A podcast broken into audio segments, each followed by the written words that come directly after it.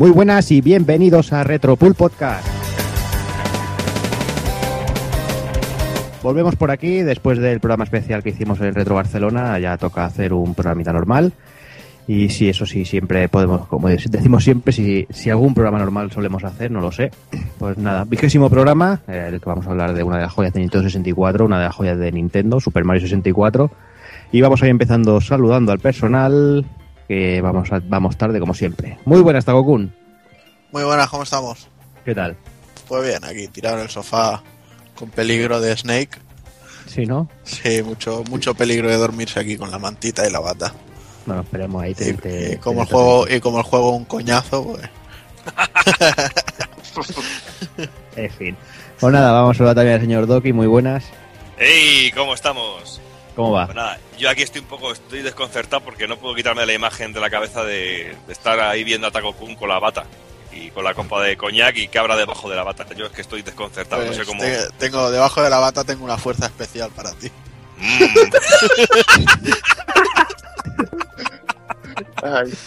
En fin, déjame también que salude al señor Evil. Muy buenas. hola, muy buenas. Aquí te, te voy a corregir porque ya falta una tradición del programa y encima con, con el invitado que tenemos, tío, te has olvidado una cosa, que es el programa Dos Relojes. Bueno, pero es que eso iba en el resumen, no, pero no pasa nada. Hostia, si yo os traigo una Ah. sorpresita y todo con eso. Y bueno, ya, no- ya me adelanto yo haciendo aquí de presentador y, y bueno, Jordi, preséntalo tú mismo, que ya, ya habla un poquito y todo. No, no, tranquilo, tranquilo. Puedes saludar tú todavía si quieres. No, no, bueno, un saludo a todos y ahora nos liamos con el, con el, con el Super Mario 64 a tope. Ahí está. Pues antes de, de saludar a Frank, que es nuestro invitado, vamos a saludar al señor Sergio Vintage, que es el fichaje que pudimos hacer ahí en Retro Barcelona. Muy buena, Sergio. Hola, amiguetes, ¿qué pasa? ¿Qué tal? Pues bien, bien, aquí yo ya os he dicho que, que, bueno, soy nuevo en estos lares, en, en hablar así virtualmente, pero bueno, o, o estaba aquí con vosotros o me, me ponía a ver porno toda la noche, o sea que Ahí está. aquí, aquí me tenéis, ¿no? Pero bueno, Sí, sí. No sé si la, la elección ha sido la acertada, pero bueno. Lo dudo. bueno, el porno es que he visto mucho porno en toda mi vida, entonces ya No va de, no va de hoy, ¿no? no va de, no va de cuatro pelis más del tío.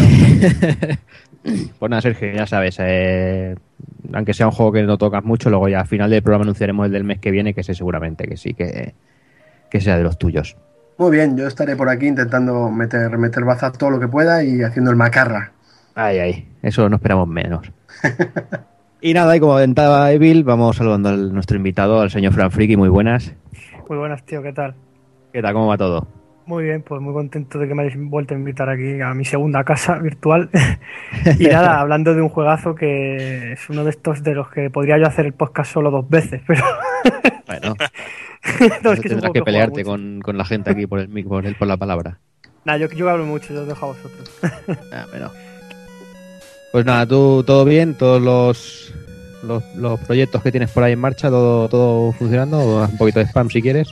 Pues mira, prácticamente lo que más estamos haciendo, estamos ahí retomando el ritmo en la posada, que bueno, Ujú. estábamos un poco dispersos, que si Pep ahora estaba desaparecido, eh, Gavers que se iba a medio desaparecer también, pero al final no, en fin, y hemos retomado un poco el rumbo y esperamos seguir con, con ello, ¿no? Estamos también ampliando un poco más el canal de YouTube de la posada, para que podáis ver lo que nosotros decimos en podcast, pero a- eh, con vídeo, ¿no? Esta vez con un montaje y que se vea chulo, ¿no? Para hacerlo más ameno todo. Y nada, os invitamos a que veáis también las mini posadas, que es un invento que hemos hecho, que es pues como un programa, pero en la mitad de, de largo, ¿no? Donde se habla de, de una saga o una cosa así, ¿no? Con, con un colega. Y está bien, la verdad, porque son más, van más al grano. Y siempre vamos a ir repasando sagas así, pues en modo rápido, ¿no? Entonces yo creo que la gente puede probar sagas gracias a eso. Muy bien. Pues nada, queda apuntado y lo he dicho, recomendamos a todo el mundo que le eche un vistazo, que, que seguro que va a merecer mucho la pena. Y bueno, vamos, vamos a ir ya con el programilla, que este mes venimos cargadito de cosillas.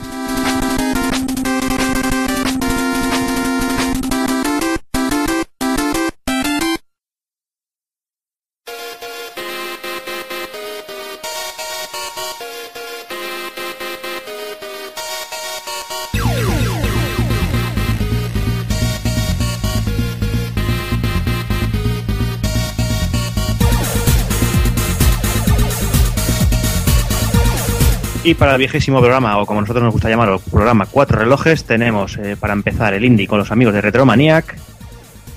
Recuperamos las noticias con un especial de Retro Barcelona. Analizaremos Super Mario 64. Nos iremos a la alternativa. Y remataremos con el ending.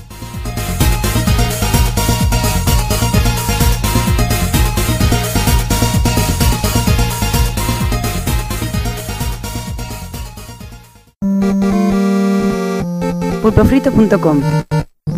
Me gusta.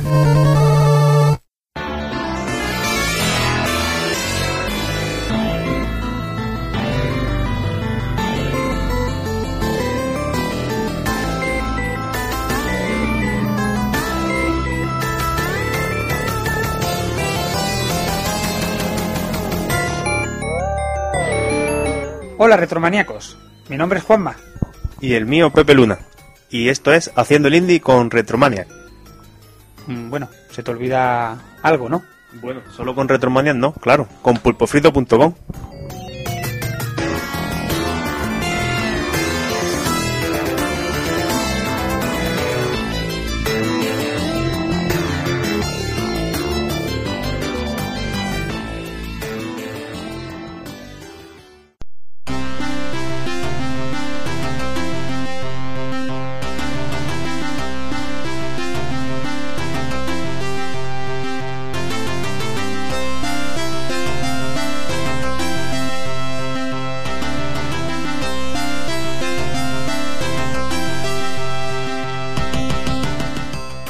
Bienvenidos de nuevo a vuestro podcast favorito.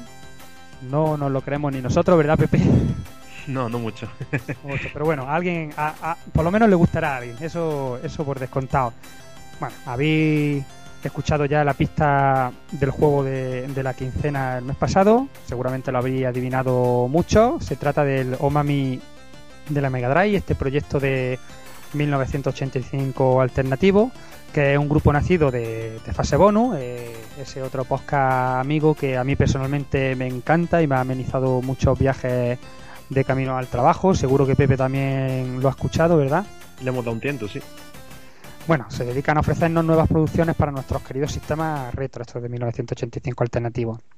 Además, no solo se quedan en eso, sino que van un paso más allá y se embarcan en la odisea de producir copias físicas de los mismos, que esto es algo que, como sabéis todos, a mí me encanta, el poder tener mi cartuchito y tenerlo en mi estantería y mirarlo. Hay gente que lo considera que es algo absurdo, pero a mí me parece que es parte del encanto ¿no? de, de- de este gusto por lo retro.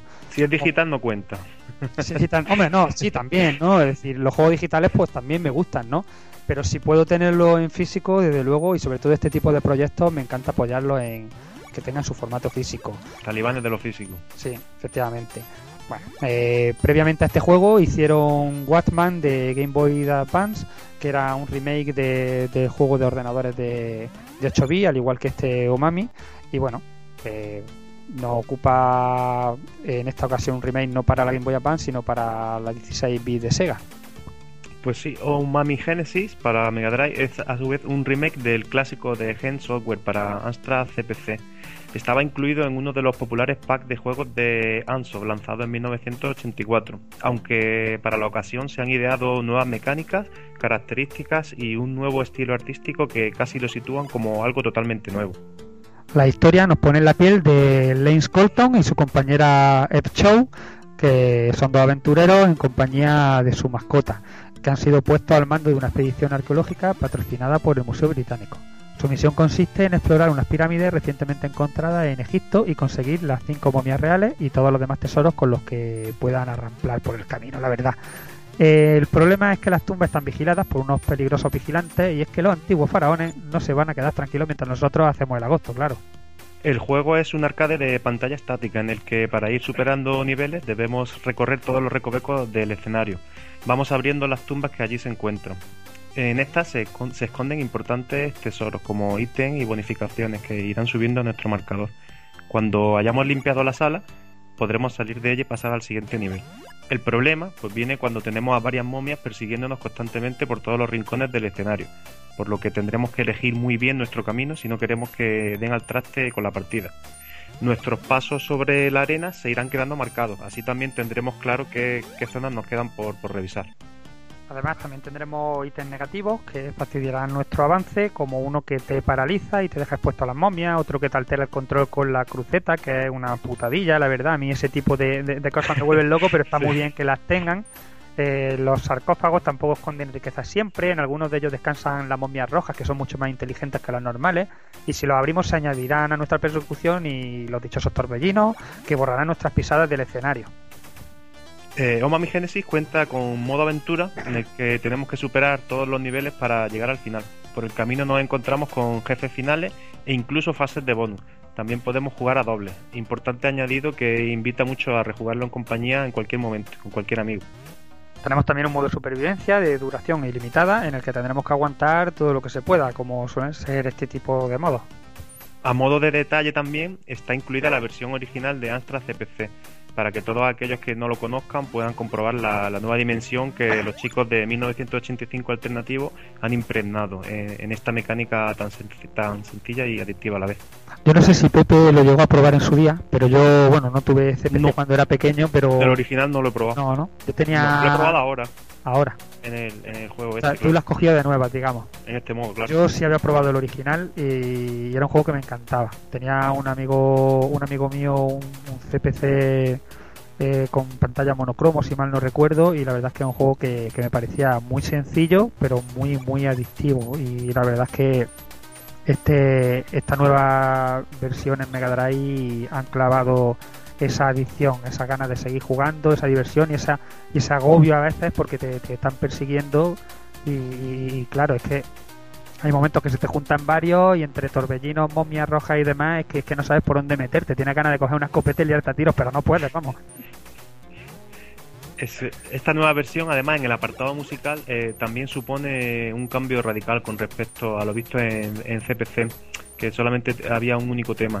De aquí pasamos a 10 pistas de, audio. En ellas escuchamos pues muchas reminiscencias a su ambientación.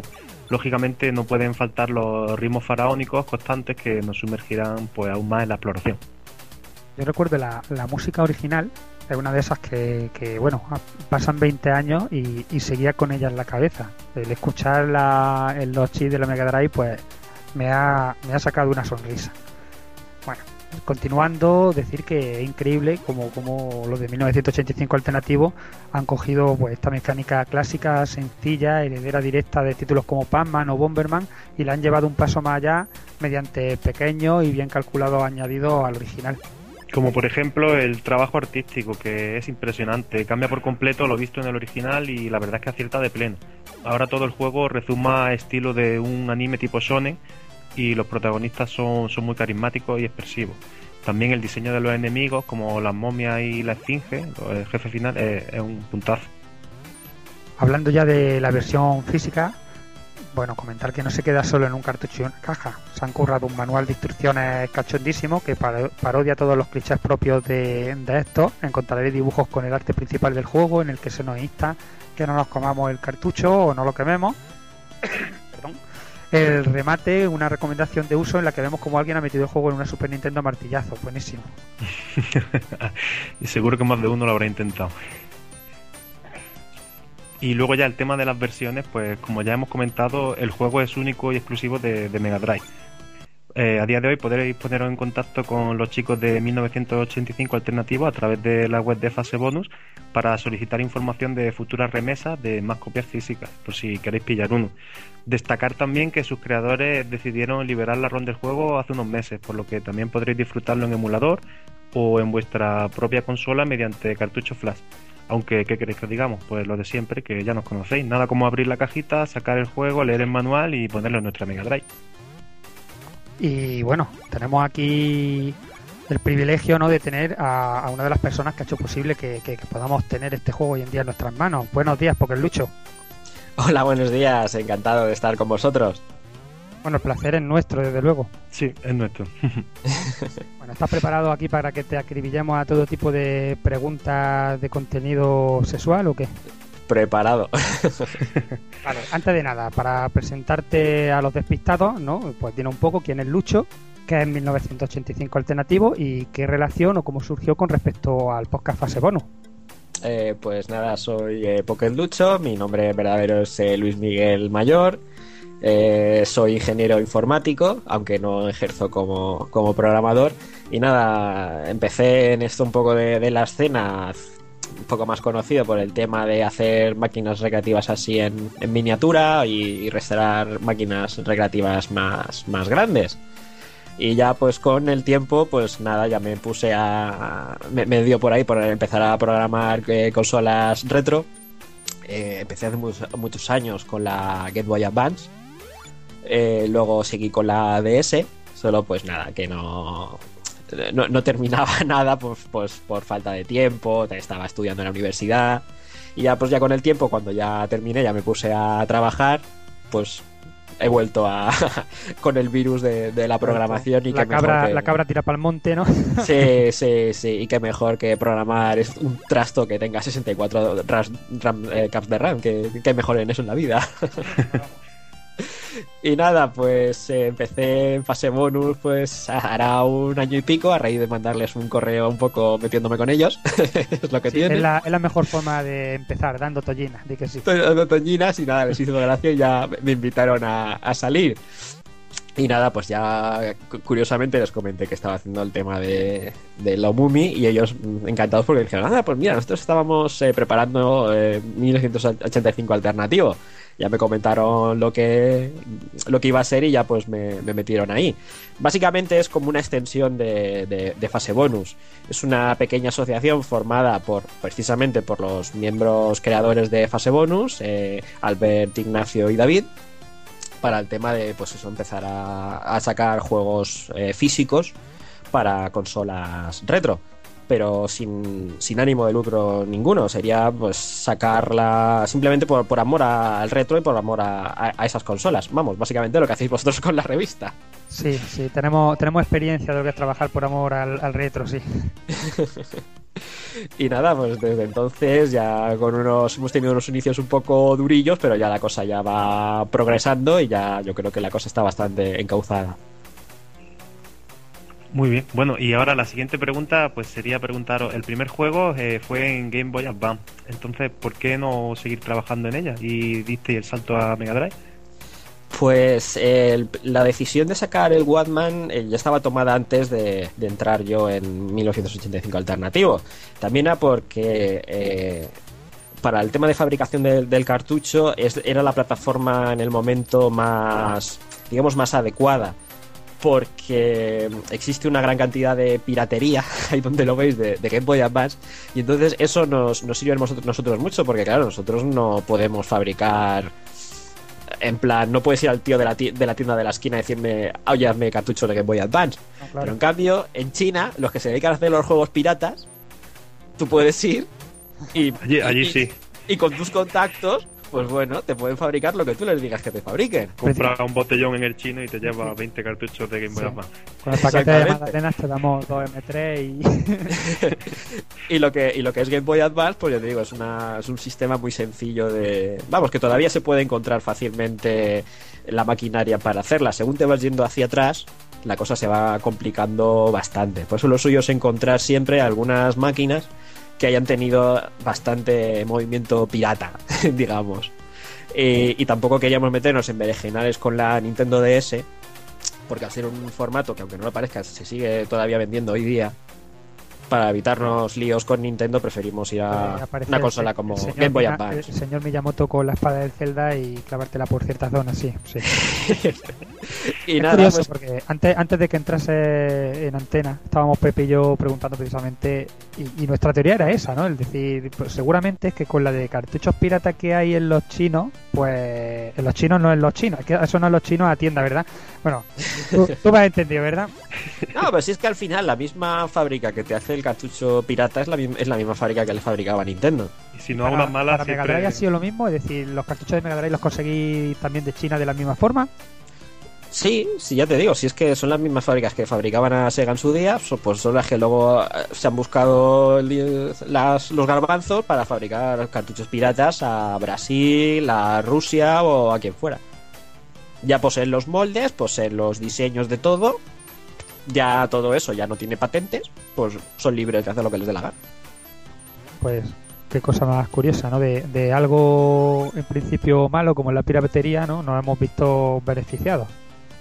Sí, sí, solo que aunque ahora suene así tampoco es tan sencillo porque claro, hay que tratar con los chinos en China, no es nada, no es ninguna tontería, vamos. Sí, digo, no. aquí, es, aquí en España, por ejemplo, costaría mucho fabricar eso, porque por ejemplo pongamos una cosa tan tonta como la carcasa de un cartucho, eh, hay que hacer un molde de inyección. Un molde de inyección vale un dineral. O sea, podemos hablar de, de, de 20.000 euros hacer un molde. Y claro, eso para que lo se que me es- acaba de caer el riñón, me lo voy a recoger, ahora estoy con vosotros. Claro, para, para lo que es una cosa que se hace por amor al arte, en plan así, sin que no sin ánimo de lucro, pues claro, son unos costes que no se pueden, vamos, no se pueden alcanzar. Y hay que ir pues a, a lo que se puede hacer, que es también lo que un poco nos, nos criticaban un poco, de la calidad de las cajas o de las carcasas. Es que es lo que hay, es que no se puede... Eso o vendemos los cartuchos a 300 euros para No, poder amortizar un, un molde de, de 20.000 euros. Claro, claro. Bueno, sin embargo, eh, ya como, como ha comentado Pepe, ¿no? Que habéis dado primero de Game Boy Advance, habéis pasado a Mega Drive. Sin embargo, veo que os había encontrado cómodo en este hardware y con este sistema, ¿no? Porque la presentación eh, de vuestro próximo juego eh, es también un juego de Mega Drive, ¿no? Sí, sí, eso es más que nada por cabezonería mía. La Mega Drive fue mi, mi primera consola y es una consola que me, que me siento muy, muy cómodo programando para ella. Tenemos una, una CPU muy rápida que nos permite programar, digamos, mal y disimularlo. Bueno, mal no, porque- de sobra. De hecho, a- habéis mostrado algún efectito que, que en su día eran más propios de los vídeos de presentación de juegos de Super Nintendo como cosas que no podía hacerse en Mega Drive y yo cuando lo vi dije, madre mía, si esto lo hubiesen hecho en su día, de verdad es que las discusiones en los patios del colegio hubiesen cambiado mucho, ¿eh? Sí, sí, no, es que claro, con el tiempo pues ya vas aprendiendo a exprimir un poquito más la máquina. El Omumi no la exprime demasiado, pero lo que es el Antares ya sí que estamos tirando un poquito ensamblador en ciertas cosas, en esos efectos, por ejemplo, para conseguir ya velocidades bu- buenas. Cosa que, por ejemplo, Mumi está todo programado en C desde principio a fin y con unas librerías que tienen muchos bugs. y por eso que no le extraña a la gente si de repente se le va la música y cosas así. Son las librerías.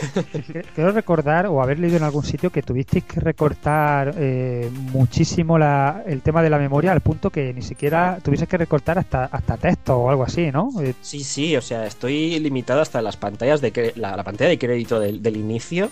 O sea, de tener que de encoger nombres y, y recortar espacios, porque es que ya me, me estaba ya quedando ya incluso corto a nivel de bits. Ya, ya no ¿Cuánto- de bytes, de bits. ¿Cuánto, ¿Cuántos bits ocupaba el cartucho? Es que es el problema, que es que la, la ROM del juego ocupa un megabyte, que sería 8 megabits. O sea, tú compara lo que es el contenido que tiene este juego con el que puede tener el Sonic 1, que ocupa exactamente lo mismo. Claro, dices, aquí hay un problema. Diciendo, los dos juegos ocupan lo mismo, pero aquí el contenido es completamente. Vamos, el Sonic como que tiene bastante más contenido que, Claro. que, Es un- que es lo un poco, eh, con el Antarex ya estáis programando de forma un poquito más, más eficiente, supongo, ¿no? Sí, sí, no, es que por aquel entonces también nos pasaba el tema de la limitación de la librería. En aquel entonces, tú nada más eh, compilar una ROM en blanco, ella sola se, se comía casi 400K. De un, de, de un mega, que son 1000, pues claro, es, es el 40%. La música ocupa cada canción eh, 50K. Que eso, claro, eso es una animalada porque en su día tenían que ocupar bytes cada canción en los trackers, en los drivers, digamos, comerciales que, llevaba, que debería llevar el kit oficial. Y entonces con las músicas y con ya solo la, la- la limitación de compilar la ROM, ya se me iban 900K de 1024. O sea, de 900 a 1024, ahí está metido todos los gráficos y todo el código del juego. Menos de 100K. Por eso he tenido que comprimir a saco y todo, y, y ya es que no, no caberme ya absolutamente nada. Vaya tela. ¿Y por qué una conversión de, de un juego de, de CPC? ¿En qué momento pensaste, venga, vamos a hacerlo? Y ya también el radical cambio de aspecto que ha tenido el juego también. Eh, sí, bueno, más que nada, pues eh, por tema nostalgia. Eh, yo, mi primer ordenador fue el Amstrad CPC, en el año 84 creo que fue. y me venía con el pack de Amsoft. Y claro, el primer juego que, que te ponías a mirar ahí las cajas, decías, oh, qué chulo, el Plaga Galáctica aquí, oh, naves explotando, oh, qué chulo este, con momias, ¿qué, qué, qué será? Es que era eso el animal vegetal o mineral. Claro. que también tenía su punto. No, no, claro, luego tendría su punto, pero tú veías la caja y a por qué te tiraba. a por el Omumi. Y entonces te ponías y la verdad es que, a pesar de ser un juego de aquella manera, pero si le dabas una oportunidad, eh, viciaba, viciaba. Y entonces, viciaba, pues, viciaba mucho, de aquella manera no, porque tú lo veías y de concepto era muy sencillo, pero cuando te querías dar cuenta era, no sé, es algo así como el Tetris, ¿no? Que yo me Sí. puse una recreativa en mi casa y cuando me quise dar cuenta, pues había echado horas y horas y horas nada más que al Tetris. Es que, es que eso es lo que pasa, que a lo mejor una mecánica sencilla le añades un par de modificaciones, porque claro, Omumi sería una modificación de Pac-Man y de, y de la Midar de, de Konami, pero es que los juegas por separado y al unirlos, la verdad es que se, se crea otra cosa muy, muy, a mi parecer, muy interesante. Y, y al añadirle los cambios jugables de que se le que hemos puesto en Mega Drive, yo creo que el juego le da un vuelco Sí. bastante Se lo ha sentado bien. Mm. bastante y, y más cosas que se le podían añadir, claro. A- pero ya- Hablando del original de CPC, eh, está incluido en, en la versión de Mega Drive, se puede jugar desde ahí. La, la preguntita que a mí me surge es si, si lo habéis adaptado o es un emulador metido en la Mega Drive de CPC y si es un emulador lo habéis hecho vosotros, ¿de dónde lo habéis sacado? Porque la verdad es que me he quedado un poco loco con eso. No, es el usa el, el mismo motor del juego. De hecho, primero se programó eso y a partir de eso se hizo la versión remake. Mi intención era solo hacer la parte de Lomumi de Amstrad para aprender a programar para empezar a hacer el Antarex. Para, digamos, es que un problema que tiene mucha gente hoy en día hacer juegos es querer empezar la casa por la ventana y eso no se puede hacer. Primero hay que empezar por cosas sencillas, por cosas simples y luego ya cuando ya aprendes meterte con embolados. Es como el Antares, no, me puede- no te puedes empezar a hacer un efecto axel y en ensamblador sin tener ni puñetera idea. Primero tenemos que hacer algo sencillito y entonces es lo que me pasó. Yo empecé por Antarex, dije, esto es demasiado grande, me voy a hacer un remake de un juego de 8 bits y entonces ya me fui a, a lo movie de O sea que realmente la concepción fue un poco coger el, el, el Omumi tal cual de CPC, que es Sí. el que está incluido, y luego ya, pues ya, como el que dice, una cosa llevó a la otra, ¿no? y ya hiciste Sí. ahí un poco el remake. No, es que cuando ya acabé la parte de Amstrad, que me llevó relativamente poco, dije, bueno, pues ahora ya que está hecho esto, seguro que modificar cuatro cosas me lleva tres días. Un año y medio después, ya dije, bueno, ya creo que ya toca sacarlo. Bueno, y luego para la, la parte de distribución que hicisteis con el juego y tal, ¿cómo, ¿cómo fue la cosa? Porque tenemos entendido que hubo algunos problemillas relacionados con la especulación y tal. Eh, sí, sí, no, la verdad es que fue una cosa que nos sorprendió bastante porque no nos lo esperábamos.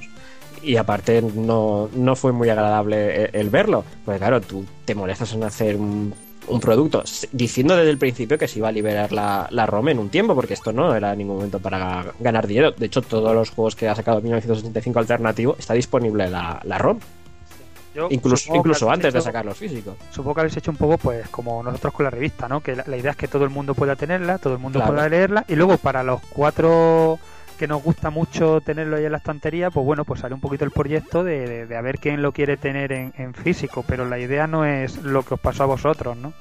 Claro, es exactamente es eso mismo. Y entonces tú ya te molestas en intentar hacer pues eso de que la caja sea pues relativamente lo más barata posible, pero que esté bien. La carcasa, las pegatinas, el manual en color con un papel satinado muy bueno para int- intentar ajustarlo lo máximo posible, hacer X copias y la gente pues es que te viene una persona y te dice, "Oye, quiero 10." Claro, ¿tú qué le vas a decir? No. Claro, el, el chico te dice, mira, es que es por el tema de los gastos de envío, porque es para mí y varios amigos. Tú no puedes saber si esa persona qué va a hacer con eso. No, claro. De, de hecho, seguramente, pues es lo que yo hago en este tipo de casos, juntarme con varios amigos y entre todos pues amortizar un poco los gastos de envío. Claro, porque una cosa es comprarlo a España, pero, pero claro, tú lo puedes entender de alguien que te venga de Alemania. De no, es que claro, no vamos a pedir 10 veces si podemos pedirlo, pues 10 personas en, en un mismo paquete. Pues entonces, pues claro, nosotros de inocentes, pues bien, perfecto, esta persona quiere 10, pues 10, este quiere 5, pues 5. ¿Qué pasa? Pues que luego lo veías a los dos días en eBay a 250 euros y cosas así, que es un incremento... Es que no es ni el doble, ¿no? Es que era añadirle, eh, multiplicarlo Sí. por 10 Sí. que decías, joder, que este juego vale 25 euros. De una cosa que tú estás intentando ajustar lo máximo posible para que sea accesible a toda la persona que lo quiera, para luego acabar viendo gente que... Y que luego gente que no ha hecho nada, que no ha movido un dedo, se dedica a beneficiarse de eso y a sacarle y a sacarle dinero a algo, pues realmente en lo que ellos no han invertido su tiempo, ni su ilusión, ni nada. O sea, eso la verdad es que a mí también me jodería, me parece ¿no? que ese tipo de, de, de gente son un poco la lacra de- del mundillo retro y del mundillo indie actual, la verdad. Claro, porque es que si, me- dijeras que, oye, es que esto es un Radiant Silvergun de Saturn que salió eh, muy poquitas unidades, solo en un territorio del Japón, y claro, pues es una cosa que es cara porque es, es escasa y no hay. Pues entonces yo puedo entender que un Radiant Silvergun cueste 150 euros. Pero claro, de un producto así que todavía se puede comprar totalmente amateur, no sé, yo es que no lo encuentro muy lógico, pero bueno. Luego este tipo de cosas pasan que, claro, un- uno pensaría, algún oyente diría, bueno, esto es muy fácil, con, con limitar el número de copias por usuario a un par, pero claro, ¿qué pasa? Lo de siempre, que luego pagan justos por pecadores. Igual llegan unos que realmente sí se han juntado cuatro o cinco amiguetes y les dices que no y están jodidos por culpa de que un día hubo uno, dos o tres o los que fuesen que quisieron aprovechar para, para sacar dinero fácil. Claro, es una parte que nos fastidia mucho, pero es que al final lo que vamos a tener que hacer, porque claro, al final hay gente que se queda sin el cartucho queriendo solo comprar uno por culpa de gente que compra un montón para luego acabar vendiéndolos en eBay. En todo caso, la mejor manera de luchar contra esto es la que habéis hecho, seguir teniendo unidades disponibles como de hecho tenéis. Cuéntale a nuestros oyentes que todavía quieran tener una copia física del cartucho porque la hayan probado y le haya gustado, qué es lo que tiene que hacer y por cuánto le saldría. Claro, nosotros eso constantemente cuando mientras cuando se puede, pues vamos eh, trayendo más algunas unidades más, por eso que siempre podéis buscarlas. De hecho, una de las cosas que hicimos para evitar que se subiera la gente la parra en eBay fue crear una página en eBay donde se pueden comprar por el precio que cuestan. Con buscar simplemente el vendedor Store Bonus, de tienda bonus, ahí ya tenéis acceso a, a los juegos incluso en, en pujas, por lo que incluso lo podéis conseguir más barato de, de 25 euros. Vamos, Sí, creo que- así sería. Creo que sencillo. directamente hay un. En, en la propia de fase bonus hay un banner ahí en un lateral, ¿no? Diciendo, ¿quieres un Omami a, a precio decente? Que además está muy bien. Es decir, este tipo de, de desarrollo retro al ser en cartuchos suelen salir bastante caros. Lo digo con, con conocimiento de causa, porque yo, por ejemplo, tengo ahí un Pier Solar y me, me salió por un ojo de la cara, me salió unos cincuenta y tantos euros. Y este me parece que son solo unos 25 euros, ¿verdad? Sí, sí, sí. Y, y de hecho eso es lo que te iba a comentar ahora. Que uno de los temas por las que el Wall eh, se ha subido un poquito de precio es porque se han hecho menos. Y claro, claro, cuando menos haces, más caro te sale. Sí, sí. Es, el- es- es simplemente tema de cantidades. No es que ahora nos vengan a decir, ¡hala, qué careros! Habéis subido 3 euros para ganar dinero. No, no, es que ha costado eso. ¿Por qué? Porque si de lo Mumi se hace en 500 y del Wall se hace en 250, pues evidentemente, si uno cuesta 25, pues el otro pues no puede salir por 25. Bueno, Saldrá incluso a lo mejor por 30. Desde luego, eso es, eso es así. Y menos, bueno, pues en este tipo de, de proyectos, ¿no? Que, que no tenemos detrás una gran distribuidora que se encargue de todo tipo de gastos y demás. Pues hay que ajustarse mucho y mirar las cantidades exactas y según lo que hagas es lo que te cuesta. Pero Pepe tiene una pregunta que, que, que, que le está que le reconcome, ¿no? Eh, estaba hablando yo del, del banner que hay ahí puesto en fase bonus y él lleva dos días dándome la brasa diciéndome, pregúntale tú, Pepe, pregúntale. ¿De dónde habéis sacado la cara del gato ese? Es, es un gato muy simpático, sí. No es que tengo un poco de obsesión con los gatos. A mí me encantan los gatos, vamos. Y en, mis fotos de, de restauraciones de recreativas veréis que, que siempre salen mi gato por ahí, gato por aquí, gato por allá. Y yo siempre intento de que salga gato por lo que sea. Ya veis, en la carátula del juego sale no uno, sino sale el gato y la esfinge con cara de gato. Eh, dentro del juego está la esfinge. Eh, y ya te digo, yo siempre que pueda meter un gato lo, lo, lo voy a meter. Nada, pero eso es una imagen de, de, de Google, de Google Imágenes. Estaremos, estaremos buscando los gatos ocultos en el Antarex. Sí, sí, os aseguro que saldrá más de uno. Habrá gatos. En fin, eh, bueno, pues Pocket Lucho, ha sido un placer de verdad enorme tenerte aquí, pero tenemos que ir despidiéndonos, que nos van a cortar ya las orejas y, y bueno, eh, seguramente cuando salga el Antarex estaremos estaremos aquí contigo de nuevo si, si te apetece. Si quieres decir alguna cosita más antes de despedirnos. Nada, sí, también comentar que la gente que compró el Omumi en su día sabrá que hubo problemas de distribución. Fue más que nada porque una única persona se tenía que encargar de todo, montar los cartuchos, enviarlos uno por uno, y claro, todo eso se, se demoraba bastante. ¿Qué os voy a contar a vosotros con las revistas? Sí, bueno, hay, hay un par de personas en Retromania que tienen la lengua gastada de pegarse. Por eso que, que a raíz de todo eso, mucha gente pues eh, se nos acercó para, para colaborar con nosotros y, y ayudarnos. Entonces, recientemente se ha creado también una página de internet que es quien se encarga ahora de distribuirlos, no somos nosotros. Es storebonus.net y entonces ahí ya os digo, ahora se está enviando todo rápido. eh, veis perfectamente si hay en stock o si no hay en stock. Están ahora mismo todos los juegos disponibles. Y ya, ya os digo, más que incluso la página de Buy, os recomiendo que vengáis a esa página que, que os, os atenderán todo muy rápido y sin pro- problemas ni- ninguno de distribución. Ya os digo, todo ahora muy rápido. Muy bien, pues tomamos nota y nada, lo dicho, que un placer enorme haberte tenido aquí. Hemos pasado un rato muy guay y que nada, que estamos en contacto para, para ver qué pasa con ese Antarex. Nada, el placer ha sido todo mío y nada, ya os, os- os comentaremos las noticias de Antares según vayan saliendo y de más cosas que hay por ahí que todavía no se pueden decir, pero espero Uy, uy, uy, que uy, en un mes, en un mes haya alguna cosita nueva por ahí que se pueda decir. Ya os Muy digo bien. que el Antarex no va a ser el próximo juego de 1965 alternativo. Hay algunos cuantos antes. No- notición inesperado aquí, ¿no? Pasamos al patearos.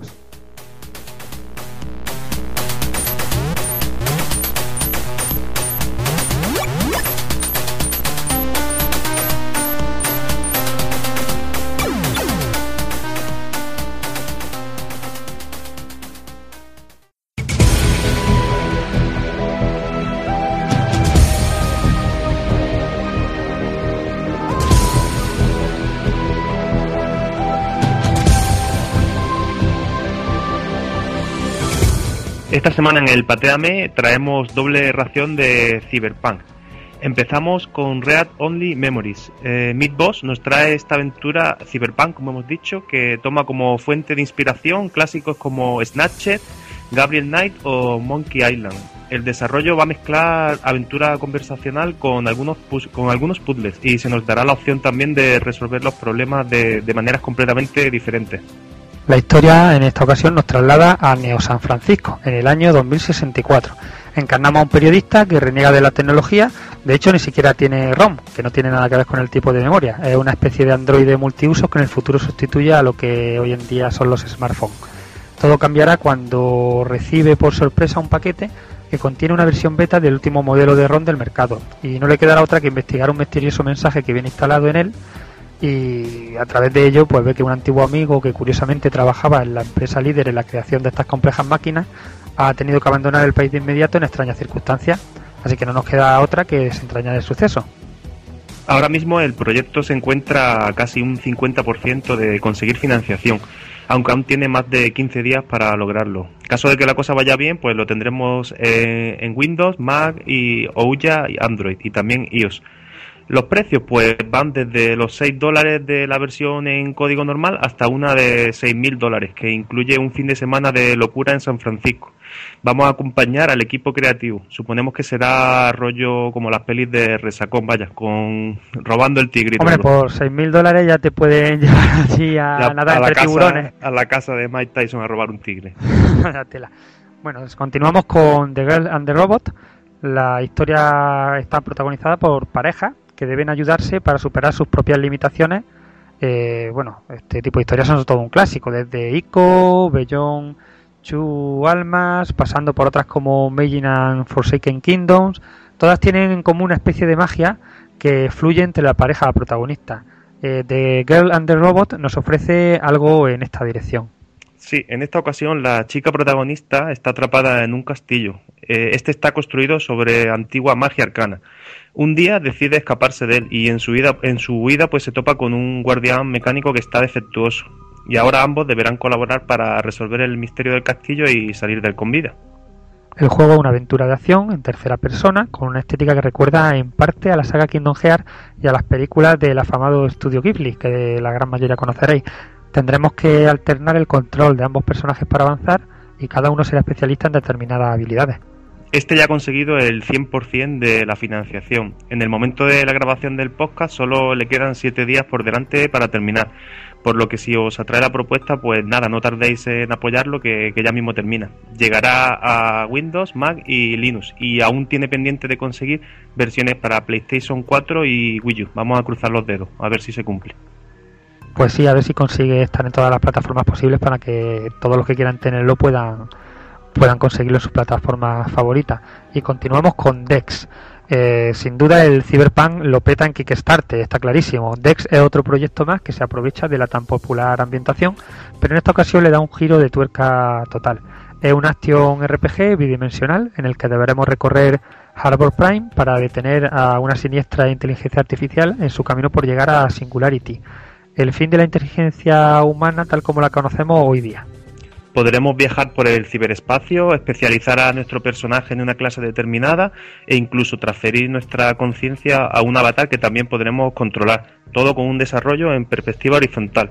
Es una especie de cruce entre Metroid y Deus Ex.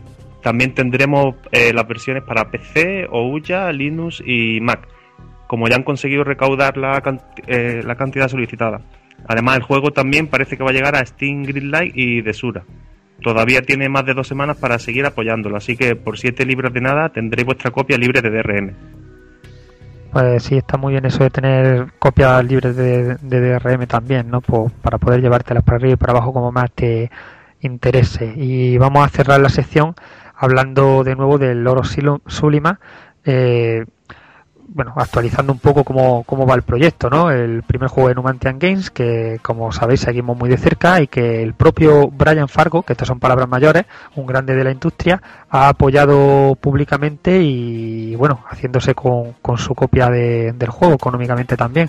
Yo personalmente también me he hecho ya con mi versión física con guía y vestuario físico en su anterior campaña de Indiegogo. Y decimos anterior campaña porque tras aquella, donde se recaudó algo más de 10.000 dólares, que era la meta inicial, pues inició otra para conseguir metas adicionales en Kickstarter. En Kickstarter. Jesús pensaba, eh, no sin razón, que Kickstarter es bastante más conocido y si conseguían sortear de alguna manera las trabas burocráticas para, para el estudio español, pues podrían conseguir bastante más apoyo. Y no sin razón pensaba eso, pues como bien dice, al parecer, tras conseguir una sede en San Francisco, porque a todo esto recordemos que en el proyecto eh, hay gente de varios países, lo cual seguramente habrá facilitado esa maniobra para poder entrar en Kickstarter bueno, pues después de tener esa, esa sede y poder iniciarse en este, en este tipo de crowdfunding, han podido fundar el proyecto y están a punto de alcanzar los 24.000, aparte de lo que ya consiguieron en Indiegogo. Además de haber sido conocidos y apoyados públicamente, como digo, por Brian Fargo, que en Indiegogo pues no llegó a conocer el proyecto y ahora al entrar en Kickstarter, pues sí lo ha conocido y ha, y ha podido hablar positivamente de él clarísimo ejemplo, vaya, de la diferencia entre ambas plataformas.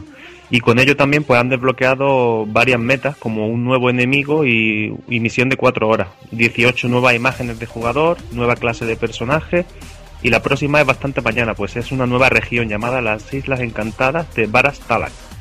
También nuevos temas para la banda sonora, que eran un principio lo que, lo que estaban buscando también en Indiegogo para cuando estéis escuchando este programa, pues apenas quedarán tres o cuatro días para terminar.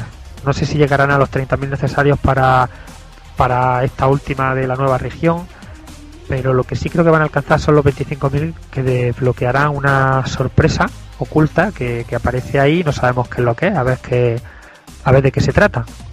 Lo que sí sabemos ya seguro, y también comentarlo antes de pasar a las píldoras, es que por fin ha conseguido luz verde en Steam Greenlight, así que parece que la cosa va pintando cada vez mejor para este Loro Sulima.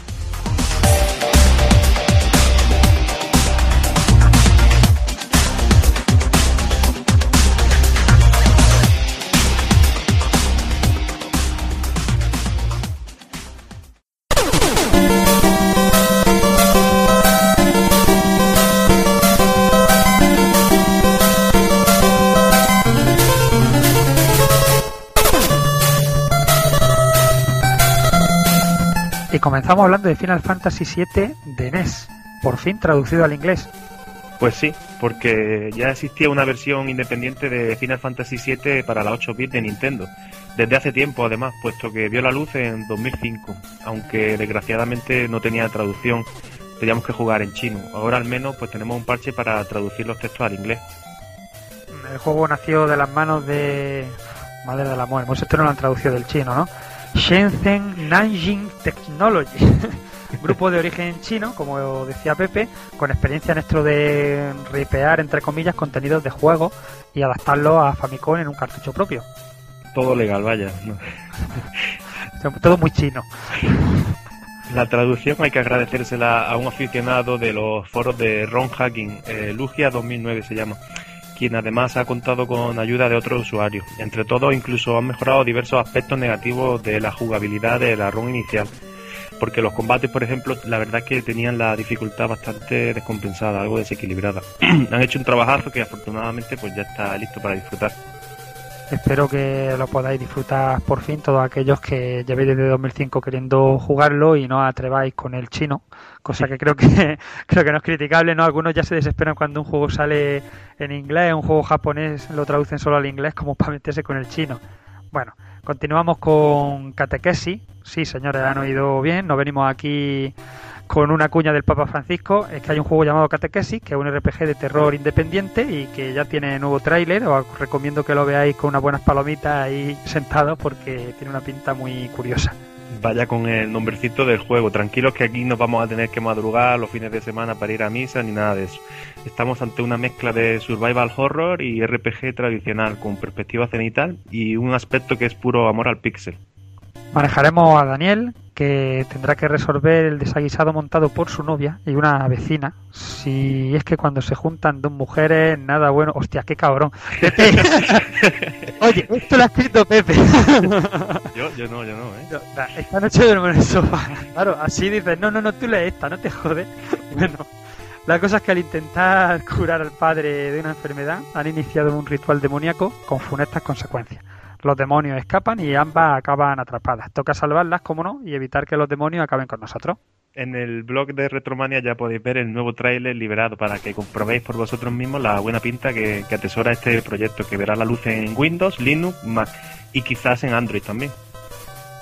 Y terminamos ya por hoy comentando que Nintendo sigue apostando por los indie en Wii U y en 3DS y nosotros que nos alegramos mucho de esta noticia, la verdad, porque a cada nuevo Nintendo Direct, pues nuevo aluvión de promesas en formato descargable para la eShop.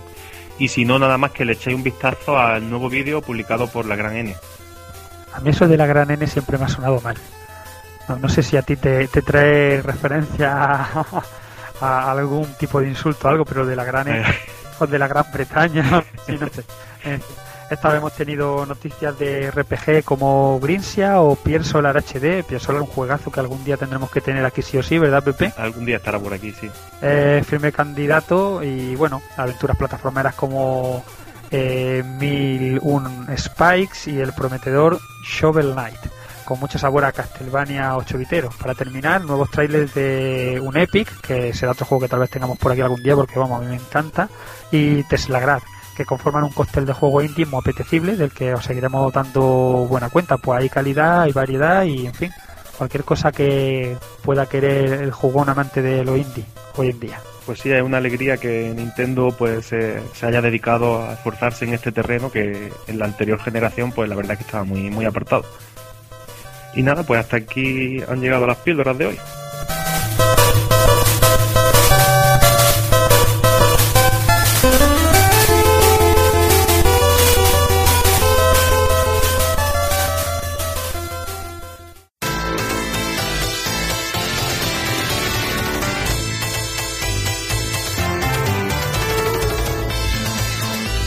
Y esto es todo por hoy. Ya nos despedimos, deseando que os haya gustado el programa de hoy, que disfrutéis muchísimo lo que os espera ahora con los amigos de pulpofrito.com y ese gran Super Mario 64 y que sigáis escuchándonos.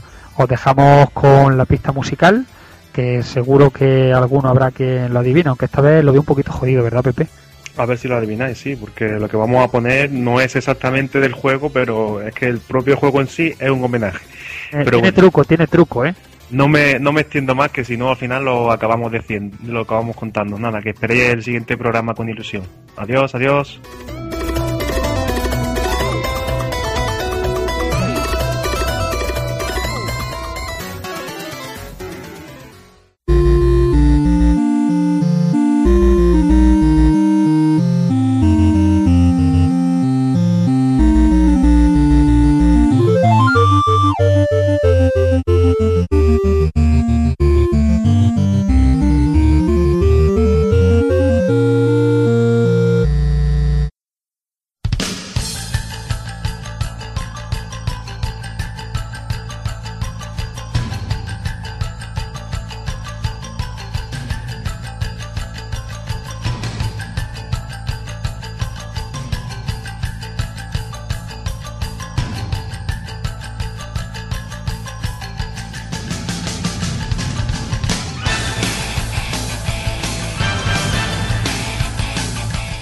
Y recuperamos la sección de noticias para el retro, que bueno, hacía unos meses que estaba abandonada. Para, vamos a hacer un pequeñito resumen de lo que ha sido Retro Barcelona. Y es que el día 8, 9 y 10 de noviembre se organizaba en el Design Hub dentro de lo que era la Barcelona de Developers Conference, eh, la primera edición de Retro Barcelona, sobre todo mucha, sobre todo gracias a, a la asociación Asupiva, al señor Pablo Avilés, que fue el que ha puesto la primera piedra y el que ha puesto todos sus esfuerzos y también al compañero Carlas de Vicio Planet, que precisamente lo tenemos por aquí, que nos va, nos va a echar una manilla y nos va a contar también un poquito de cómo va el tema. Muy buenas, Carlas.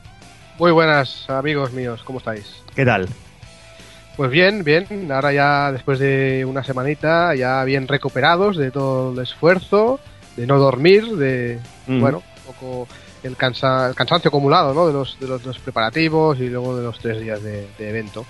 Y muy satisfechos, la verdad, sí. Sí, bueno, ha llegado el momento de ese, ¿no? El típico de- del balance global y ver qué, qué es lo que se ha hecho bien, lo que se ha hecho mal y bueno, hacer un poquito de, Ahí está. de recordatorio. Sí, sí, sí, porque bueno, ha salido todo salió bastante mejor de lo que de lo que nos habíamos pensado en primer momento, ¿no? Teníamos bueno, no teníamos ningún tipo de previsión en cuanto a asistencia y fue el primer dato que nos que nos sorprendió, ¿no? O sea, la, la- la buena acogida de- del evento a la gente, bueno, le encantó. Eh, así nos lo trasladaron, nos, les, les gustó el recinto, eh, les gustó pues la organización eh, y un poco y el ambiente, sobre todo que se respiraba, ¿no? Eh, bueno, todos vosotros estuvisteis allí y pudisteis ver en primera en primera línea, ¿no? Lo, lo que lo que se respiraba por allí, que era ambiente sano, eh, de colegueo y de lo que nos gusta, de, de- Claro. de retro. Mm, Ahí está. Y bueno, yo creo que podríamos empezar hablando un poquito del, del tema del local. El local, la verdad, un espe- espectacular totalmente. O sea, esos 650 metros cuadrados más o menos. Mm, im- Impresionante, ¿no, Evil? Hola, Evil. el local muy bien y luego también la cantidad de gente, sobre todo el sábado, que, que a mí me sorprendió mucho. Y me encantó sobre todo ver lo que hablabais del ambiente que había retro y ver a niños jugando a recreativa. Me hacía mucha gracia. Sobre todo ver a nuevas generaciones ahí probando, probando los juegos antiguos que tanto nos gustan a nosotros. Y algo muy destacable también del local, que lo que llamaba muchísimo la atención, la más entrar, toda la amplitud que tenía el local, todo la- lo luminoso que era y sobre todo el margen que había de para poder moverse entre los pasillos, entre puesto y puesto, entre los puestos y la exposición y la zona de conferencias, no sé, todo muy muy accesible y que y que llenaba mu- mucho la vista y que daba, y daba mucho gusto poder moverse por todo el espacio libremente sin estar en un espacio tan más angosto o teniendo que forzar la vista, no sé, un ambiente muy, muy distendido todo el tiempo, incluso en algunos momentos en los que estaba completamente abarrotado el local y no teníamos en ningún momento la sensación de agobio porque no cabíamos o estábamos eh, eh, chocándonos unos con otros. Sí, la verdad es que es eso. El local era totalmente espectacular. Y bueno, el, eh, recordar que, que las entradas era, gratuita, era entrada gratuita y nada más entrar nos encontrábamos de frente con el, con el primer stand que era el de videojuegos por alimento, que si no recuerdo mal, Carlas, eh, llegaron a, a coger más de 300 kilos de comida para, para el Banco de Alimentos de Barcelona. Pues sí, sí, sí, sí. Es una, una iniciativa del propio Pablo Avilés que francamente eh, a mí me encantó. Y sobre todo me, me- me encantó la, la- respuesta que tuvo la gente con esta iniciativa, ¿no? O sea, yo ver a gente que iba ya con, con comida eh, y lo dejaban ahí, mm, brutal. Y aparte, una cosa más, eh, Pablo se puso en contacto con, con Sony eh, y con Game, la, la- la- la cadena de tiendas Game, eh, Sony se portó fenomenal, le cedió un montón de juegos de, Play 2 y, demás para, para, para la, iniciativa, ¿no? Y Game también, ¿no? En, en- otra medida, pero brutal la, la respuesta de estas dos eh, entidades, ¿no? Sí, además es eso, ¿no? Que, siempre queda, es algo que, bueno, que ya que las as- asociaciones supivas es lo que decimos, una asociación sin ánimo de lucro, y además que Pablo es, por lo que yo he podido hablar con él, me parece un tío súper sano, muy, muy legal y que eso, ¿no? Que sobre todo le gusta ayudar, ¿no? Y, y bueno, y muestra de ello es esto, ¿no? O sea, el tío ha montado todo, todo el tema, ha puesto la primera piedra para Retro Barcelona, que es como le comenté. Y, y una de estas, yo también, como dice Carla, yo también me, me pareció una pasada la, la iniciativa esta, me pareció, me pareció increíble totalmente. Sí, no, no, lo, de Pablo es de, es de quitarse el sombrero y vamos, para hacerle un monumento. Este hombre, este hombre es, un- es una pasada. Como persona, como profesional y, y como todo, vamos. O sea, eh, él mismo también eh, esa colección de, de videoconsolas y de ordenadores clásicos que había aquí, lo que es la, la zona de exposición, era toda suya. Bueno, es suya, ¿no? Eh, y él estaba allí al pie del cañón, hizo eh, un par o tres de, de- de visitas guiadas para, para la gente y vamos, es, fue otra de las, de, las, de las cosas que más gustó a, la gente. Y una de las zonas, por cierto, eh, más fotografiadas, la, Sí. la zona de exposición.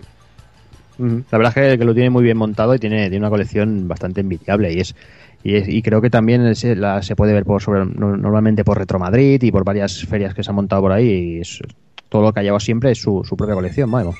Sí, sí, sí, es, es un- es uno de los clásicos de, de, de Retro Madrid de cada año. Siempre está a su piba y es la colección que se expone eh, es la suya. Otros, otra gente que también hizo, bueno, que hizo gala de, su material y que lo cedió bastante, bastante bien, creo yo, fue Factory Arcade, que colocó ahí unas 10 recreativas, eh, de las suyas propias construidas por ellos y también de, clásicas, ¿no? Como Outrun y Outroad, por ejemplo. Sí, efectivamente, ¿no? Eh, Factory Arcade, eh, esta empresa de Tarrasa que se dedican a montar eh, muebles recreativos y a restaurarlos, los, los antiguos. Pues sí, vis- eh, fue otro de los, de los eh, colaboradores de, de la organización y vistió el, el recinto de de 10 muebles. eh, algunos eran, eran estos clásicos restaurados, como bien los, los que has dicho, el Super Road, el Outrun, e incluso la, la Monza de, de Recreativos Franco, ¿te acordáis? O sea, Sí, sí, sí. y, y lo demás eran, eran los muebles suyos típicos, de los, arcade y tal, que, que- que montan ellos. Incluso había un par o tres bar tops también, que son las pequeñitas, las que van encima de la mesa. También, o sea, bueno, un poco para, para darse a conocer, para dar publicidad también, eso les sirvió para vender máquinas, francamente. Claro, eso sí. Está claro, ¿no? Pero la verdad es que fue una de las otra de las zonas también más, más concurridas, más donde más gente había, la gente quería, quería jugar, como bien habéis apuntado hace un rato, ver a, a los niños pequeños jugando en esas recreativas mm, también nos, nos sacó una sonrisa a todos, ¿no? Porque decíamos, ¿cómo puede ser, ¿no? Que estos niños estén jugando a estos videojuegos tan clásicos, ¿no? Pues bien, también se portaron muy bien esta gente y increíble. Mm. Sí, además es eso, ¿no? Que unas recreativas siempre visten y lucen, lucen bien, claro. Le dan, Claro. le dan ese ambientillo, ¿no? Retro que tanto, que tanto nos gusta y tanto buscamos, vaya. Ahí está, no, no. Y de hecho, de eso se, se trataba precisamente, ¿no? O sea, para ambientar todavía más, si cabe, ¿no? El, el- tema. Pues sí. Y quedó francamente bien. Y bueno, otros de los stands que también tuvo mucho éxito, Carlas, no porque estés aquí, es el vuestro, el de Vicio Planet, que bueno, que organizasteis los torneillos y todo aquello y teníais allí una Neo Geo, una Super, una Mega, tenías cositas allí para que la gente pudiera pasar y echar su- sus piques. Sí, no, no. O sea, lo- los que ya habéis eh, venido a, a mi, a mi oficina, ya sabéis que lo que había allí en Retro Barcelona no era más que lo que habitualmente jugamos en mi oficina, ¿no? Pero a lo grande, ¿no? Un poco. Había la Xbox cargada de, de emuladores, eh, incluso preparado para jugar cuatro players, ¿no? A los, a los juegos cuatro jugadores. A mí la verdad es que me encantó ver a gente jugando los cuatro, ¿no? Eran familias o amigos ahí jugando los cuatro, por ejemplo, a un Turtles in Time o a un Los Simpsons, y que se lo pasaban, pero de coña, vamos. Y bueno, luego también había la MVS, luego la, como bien has apuntado, la Super y la Mega, ¿eh? ambas con, con sus respectivos Everdrive que tengo yo, cargados Mm. de, de- de ROMs, y luego también tenía mi Saturn, mi querida Saturn, que le tengo un, un aprecio especial. Eh, casualmente, bueno, no casualmente, pero no me dejaron cambiar el juego, que el juego que se puso ahí todo el rato era el Street Fighter Alpha 3. Sí, y doy Sí, fe de que alguien de por aquí estuvo, estuvo haciendo Sí, justicia yo por ya ahí. estuve un ratito. Estuve allí con, con el amigo Speedy partiéndonos ahí las caras. Os vi, os vi. No, no, como sabéis, es, un- es un juego que, que- que llama mucho a, a los piques. Son, son de partidas rápidas, de piques con los colegas. Es un juego muy, muy divertido.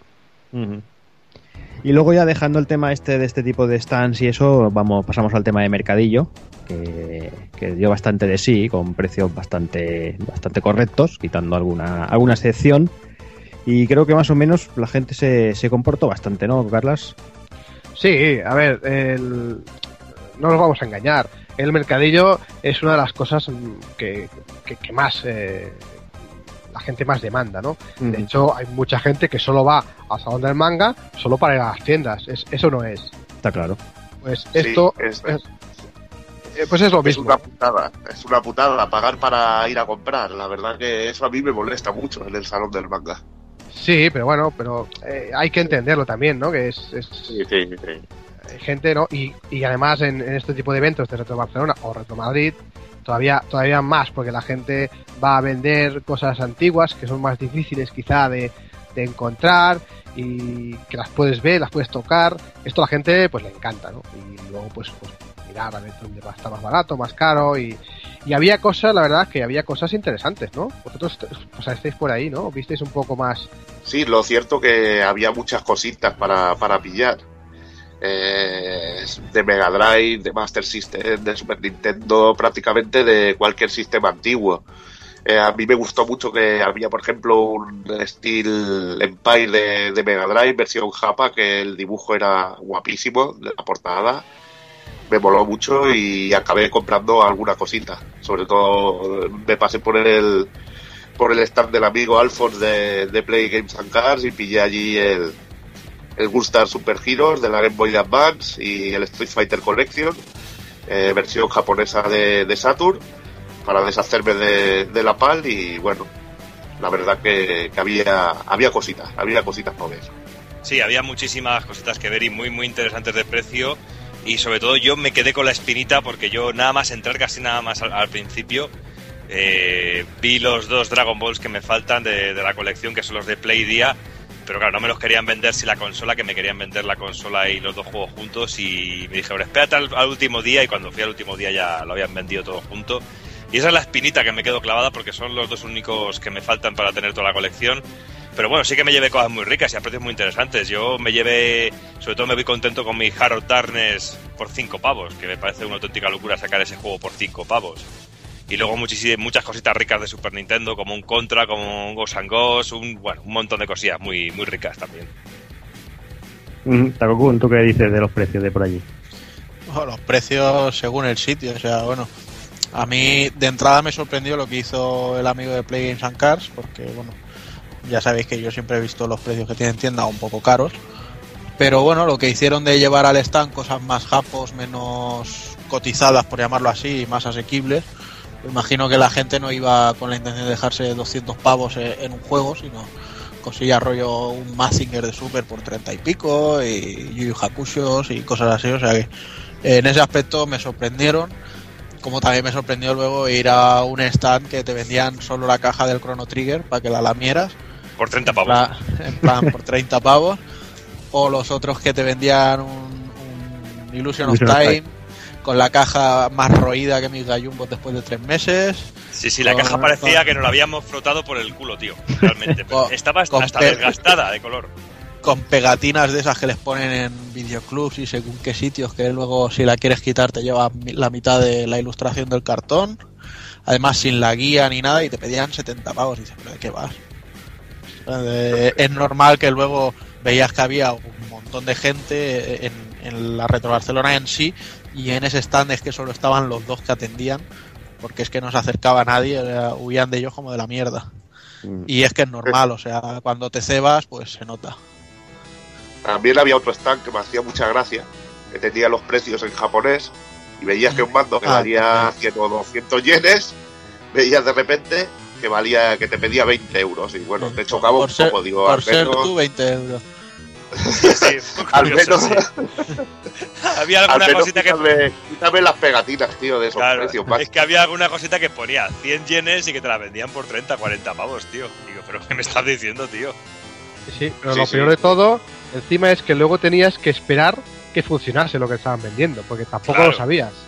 ¿vale? En este stand concretamente no sabía si funcionaba o no funcionaba, que yo estaba en mi stand y más de una y de dos y de tres veces vino el tío a, a- a pedirme que probara un mando de Super, un mando de Saturn o un adaptador, o lo que sea.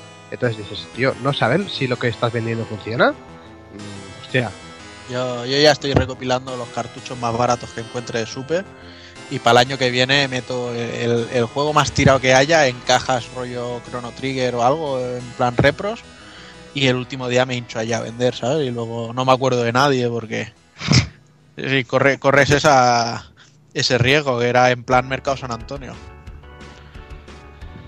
pero sin gitano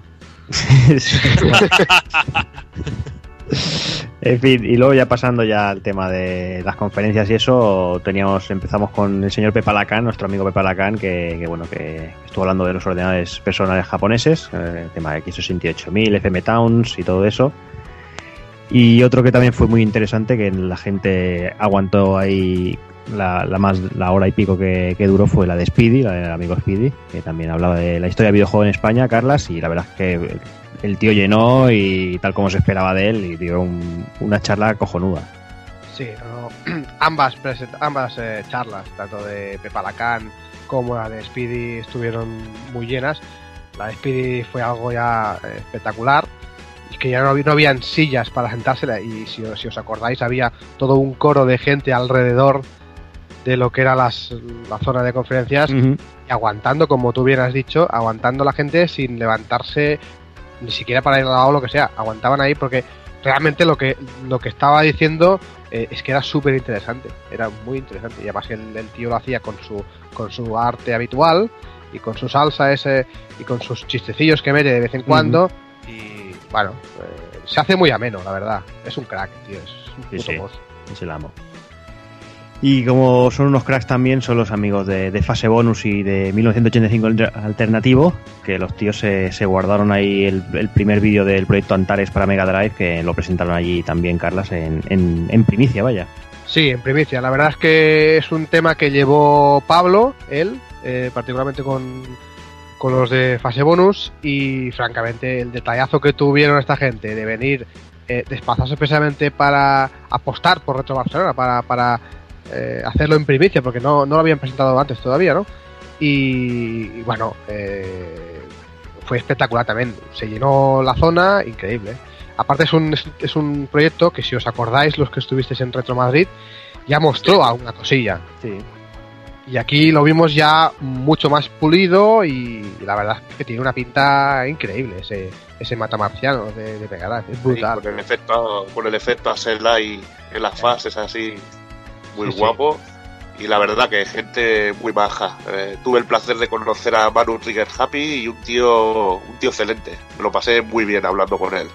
Sí, sí, no, no, todos, porque el, el, el equipo que, que, que vino, la verdad es que estaban casi todos. O sea, estaba eh, Ignacio, eh, estaba, como tú has dicho, Manu, Dani Nevado, Jordi Montorres y también venía Albert, ¿no?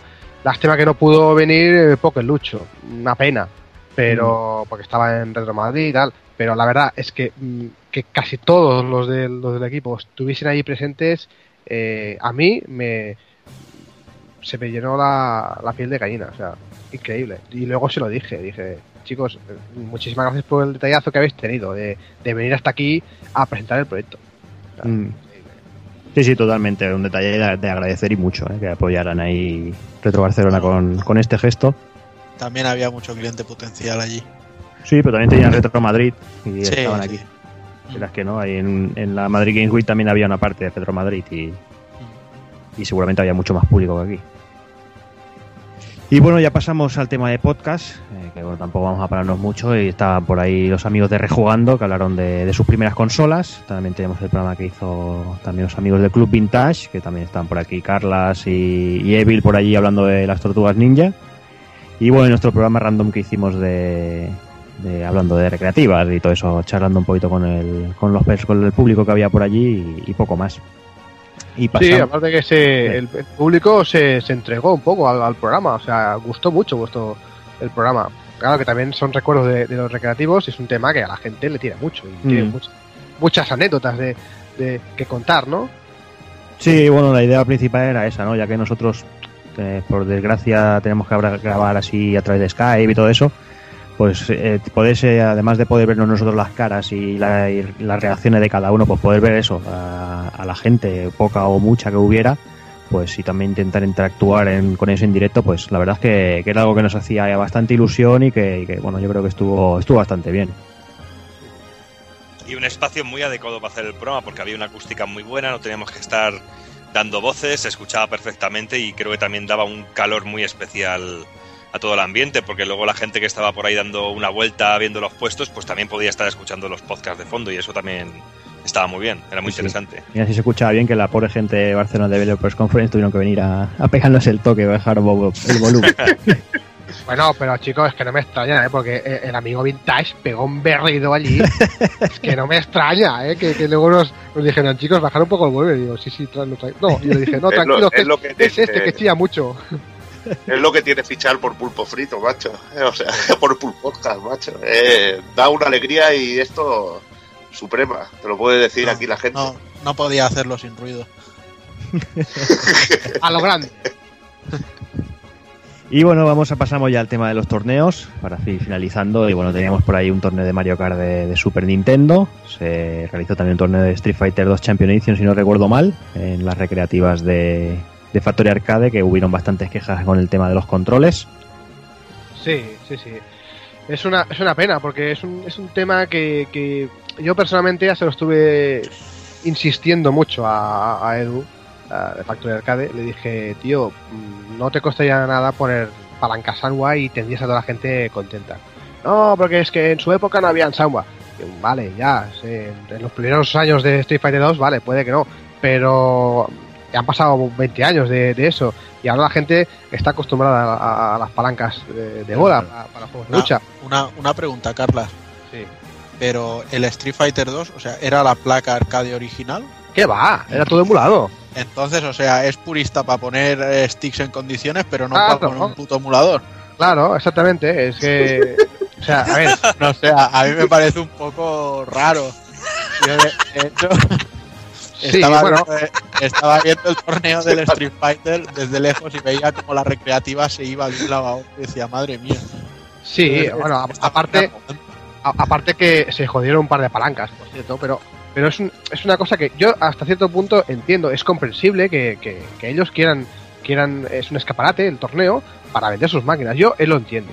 También entiendo que Eso quieran, ha metido algo de calidad, que la gente lo pruebe y diga, hostia, me lo compro.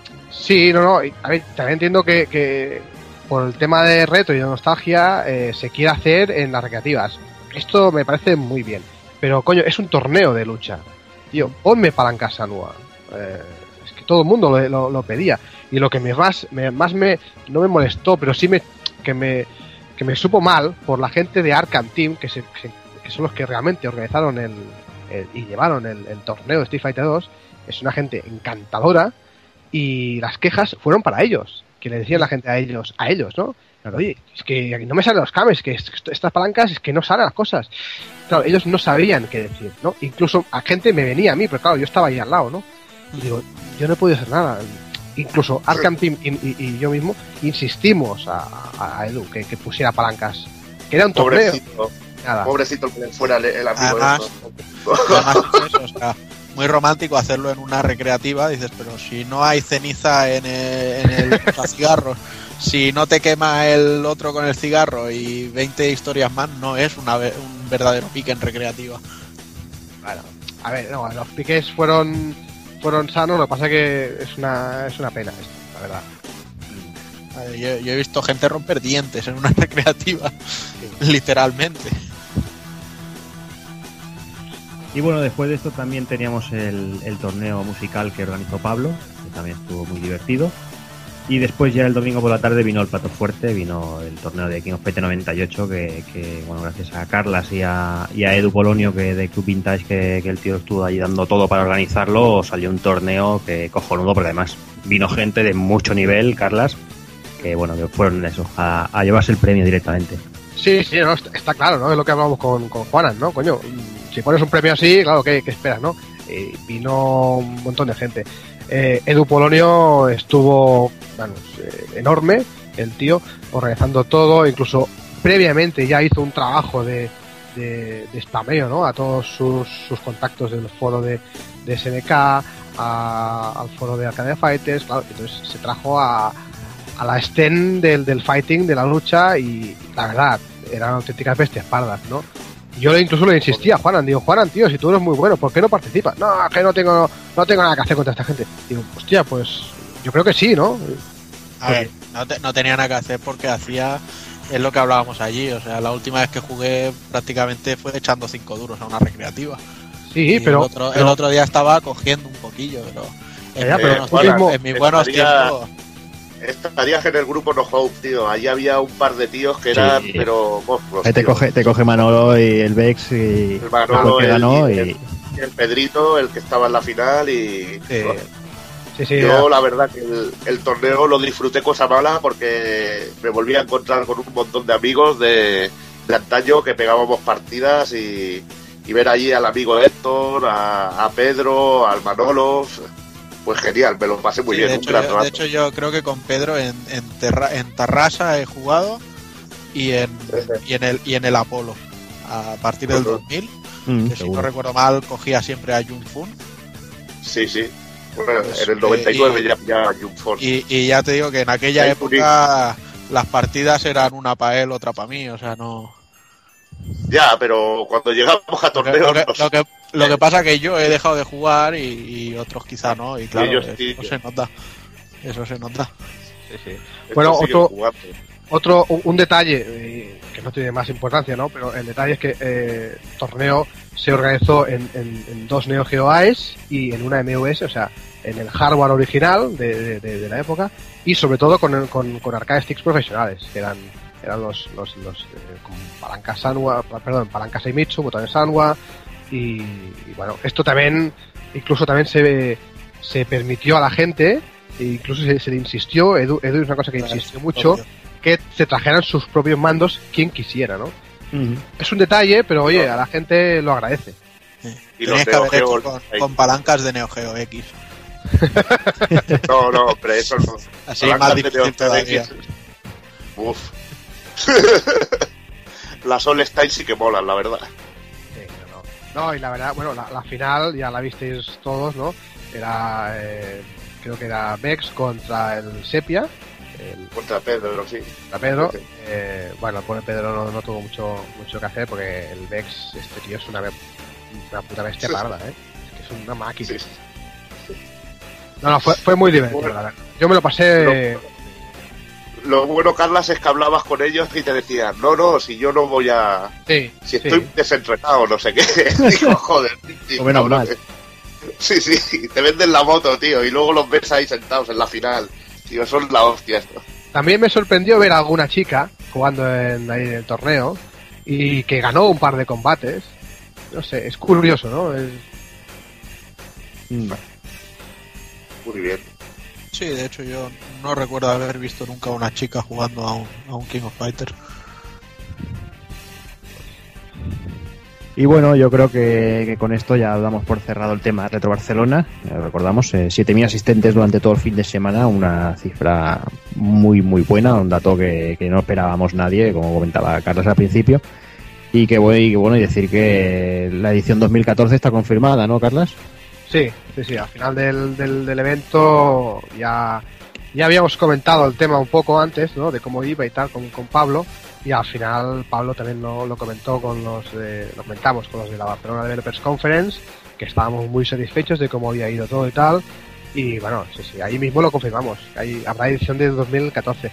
Lo que sí que ya eh, casi casi está descartado es hacerlo en este en el mismo sitio, el mismo recinto. Tema de precio, por tema de que tampoco se portaron muy bien a la hora de cargar, descargar, o sea, pusieron muchas pegas. Pero bueno, eh, ya os digo que se buscará, intentaremos buscar un sitio mm, como mínimo igual, al menos de en cuanto a, a luminosidad y en cuanto a, a espacio, ¿no? También un Yo- detalle, perdóname, Juan, un, un detalle, no, no. importante, que a lo mejor eso, eso de chorrada, pero yo y mucha gente lo agradecimos, es el, el hecho que haya un pequeño bar, aunque sea pequeño, dentro Sí. del, del recinto. Porque, al menos, bueno, tienes sed, te puedes comprar un bocadillo, tienes que salir fuera y tal. Y, a- y aparte de todo esto, sobre todo, que te puedas sentar en una mesa, que es como hicimos con, con vosotros, ¿os acordáis? Estamos ahí sentados y charlando, ¿no? O sea, se quedan esos grupitos, unos charlan aquí, otros charlan en otra zona. Eso para mí es lo que también yo lo agradezco, ¿no? Que haya, aunque luego te, te soplen un euro, que es lo que yo me quejo, un euro por una botellita de mierda de tres- 33 centilitros de agua que encima luego te deja con sed. Pero bueno, ahí está, ¿no? Pues yo te me has adelantado un poquito porque iba al tema del bar, Ah, ¿vale? va. Y es que yo iba a hacer un agradecimiento y no iba a ser ni a ti, ni a ni a su piba, ni historia, sino que quería hacer mi agradecimiento a las chicas del bar por ese, ca- por ese café tan depurativo que hacían que parecía que iban a Venezuela a buscar el grano de lo que tardaba cada café y, y luego te lo tenías que terminar de beber en el váter. Era laxante puro y duro. Yo el primer día tomé un café solo y el segundo ya tiré de cortado porque no había valor. Pero oye, no, no lo hacían con Nespresso, ¿no? O sea, No, no, no, era máquina en plan El, el a- a expreso moler era el grano. hacia el bate. Sí. oye, mira, Vamos, pues, creo, creo que me cargué a tres calculines de camino una de las veces. Le- le de- les dejé un JavaScript por allí. oye, pues mira, es un tema que nos apuntaremos para, para el año que viene. Oye, Nespresso y que chuta. Sí, sí, no, Nespresso y poca broma lo que hablabas con tu colega, ¿eh? El B-Burger allí Sí, haciendo unas sí. hamburguesas. Haces bien de, de comentarlo porque la, la cosa, incluso allí en Rato Barcelona, salió salió un poco un cachondeo. Me dijo, no sé quién, no, no recuerdo quién. Oye, aquí tenías que haber avisado a tus amigos de, de los de B-Burger, de aquí es una hamburguesería que, que los colegas ya conocemos aquí en Barcelona, muy buena. Y, y tal, ¿no? Y ahí en Facebook lo comentamos y salió este amigo mío, que es el de la B-Burger, y dijo, oye, pues el año que viene está. Digo, no, no, que no es coña, ¿eh? Que sí, que sí. Bueno, pues Sí, en la medida de lo posible se intentará. Yo Yo estuve, sigo el otro día, estuve yo- el otro día allí cenando y, Sí. y me pregunta, me dice, tú eres el amigo del Carlas, ¿verdad? Me dice, no sé si ahora meteré la pata, tú eres el amigo del Carlas, ¿verdad? Digo, sí, sí.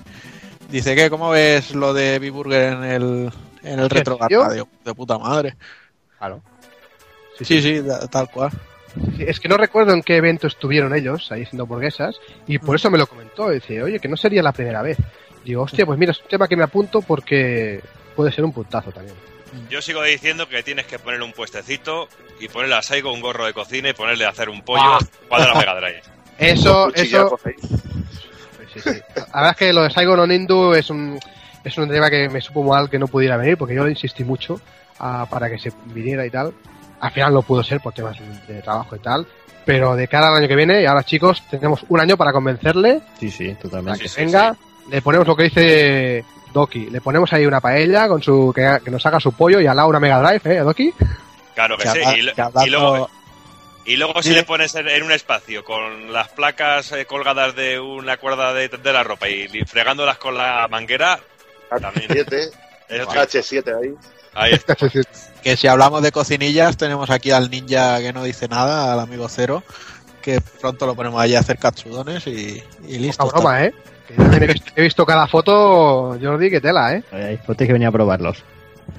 Te pega, te pega unas restregadas el tío. Que Ya te te da digo. un hambre ahí que. Claro, y, y yo aquí con el tazón de cereales y el sándwich de jamón york.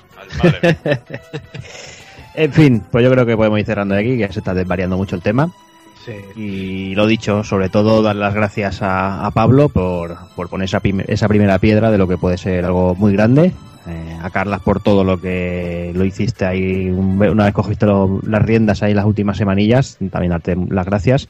A Edu por el tema del, de COF 98 y todo eso que también se pegó un currazo.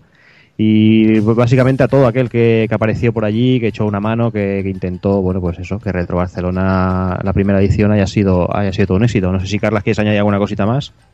No, no, bueno, sobre todo yo me quedo con la respuesta de la gente, agradecer el apoyo de, toda la gente que vino, de, de todos vosotros, pulpos, porque ya os lo he dicho, que vosotros también me apoyasteis desde un primer momento, apoyasteis el, el- la iniciativa de, de- Pablo y la gente de Rejugando, que también se portó muy bien, eh, gente, por ejemplo, de, otro- de otros blogs como Zen Games, que vinieron de todas partes de, la península también para, para aquí.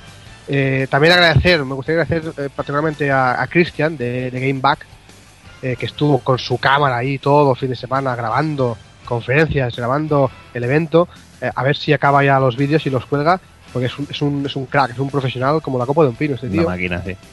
Y, y bueno, y sobre todo, bueno, eh, también a- a- a los- al resto de, de compañeros que montaron ahí stands, como a la Asociación de, de Amigos de MSX, a los de Commodore Plus, a los de Dreamcast.es, toda esta gente que vino de forma altruista a, a- a mostrar sus, sus sistemas, ¿no? ¿Eh? También se echó de menos quizá que, que, eh, gente de Spectrum, gente de Amstrad, gente de Amiga, no había representación. Eh, no pudieron venir, lo que sea, yo también lo, lo- lo entiendo, ¿no? De cara al año que viene intentaremos trabajar para tener Mm. más sistemas en, en esto. Y ya te digo, sobre todo ah, orgulloso de, de- de la respuesta de la gente que se equivocó eh, y de todos vosotros que me ayudasteis luego al final a desmontar el, el stand. brutal, brutal. Nada más. Muy bien, pues nada, eh, dejamos con unos minutillos musicales y vamos ya con el, con el grueso del programa.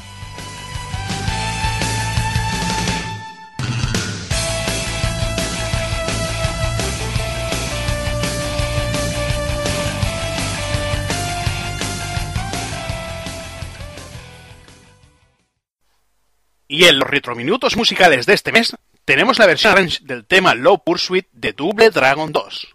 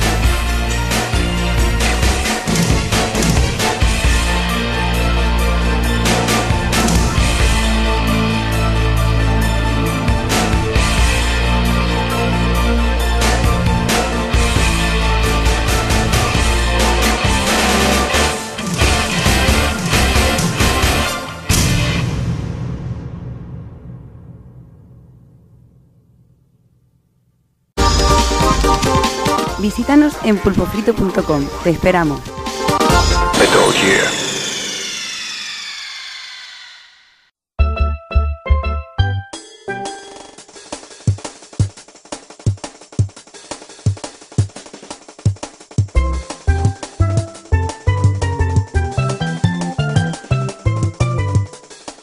Muy buenas, les habla Taco Parker, el reportero más dicharachero de Pulpo Frito. Nos encontramos en la presentación de Mario 64 y vamos a hacerle unas preguntitas a su protagonista. Hola, Super Mario, o ¿cómo prefiere que le llamemos? ¿Super? ¿Señor Super? ¿Super Mario? ¿O simplemente Mario? Bueno, bueno, es igual. ¿Cómo se siente con esto de pasar de las dos a las tres dimensiones? It's me, Mario! Tutto bene? Me encuentro fenomenale, como molta presencia, molto redondo y todo rechoncito. Pero en fin, puedo mostraros tutto mi melena al vento. Le ha dotado de nuevas habilidades, multitud de saltos, ataques nuevos e ítems.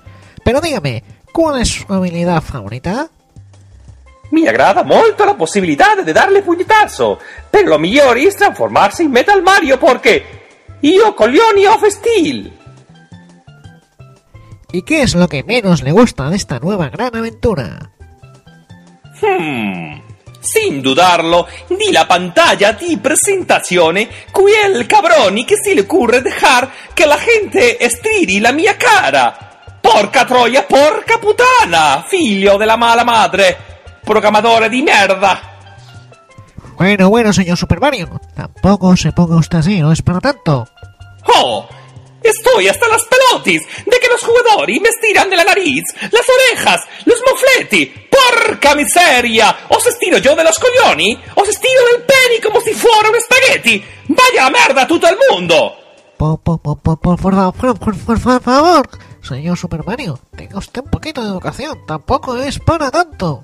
Mm, ¿Cómo? ¡Qué paciencia! ¡A la mierda! ¡Váyase a la mierda! Bueno, pues nada, al parecer Mario se ha rayado un poquito. Esperemos que se calme y no vaya a llamar a la mafia nintendera, que ya sabéis que es de las peores. En fin, les habló Taco Parker desde la presentación de Super Mario 64. Un saludito a todos.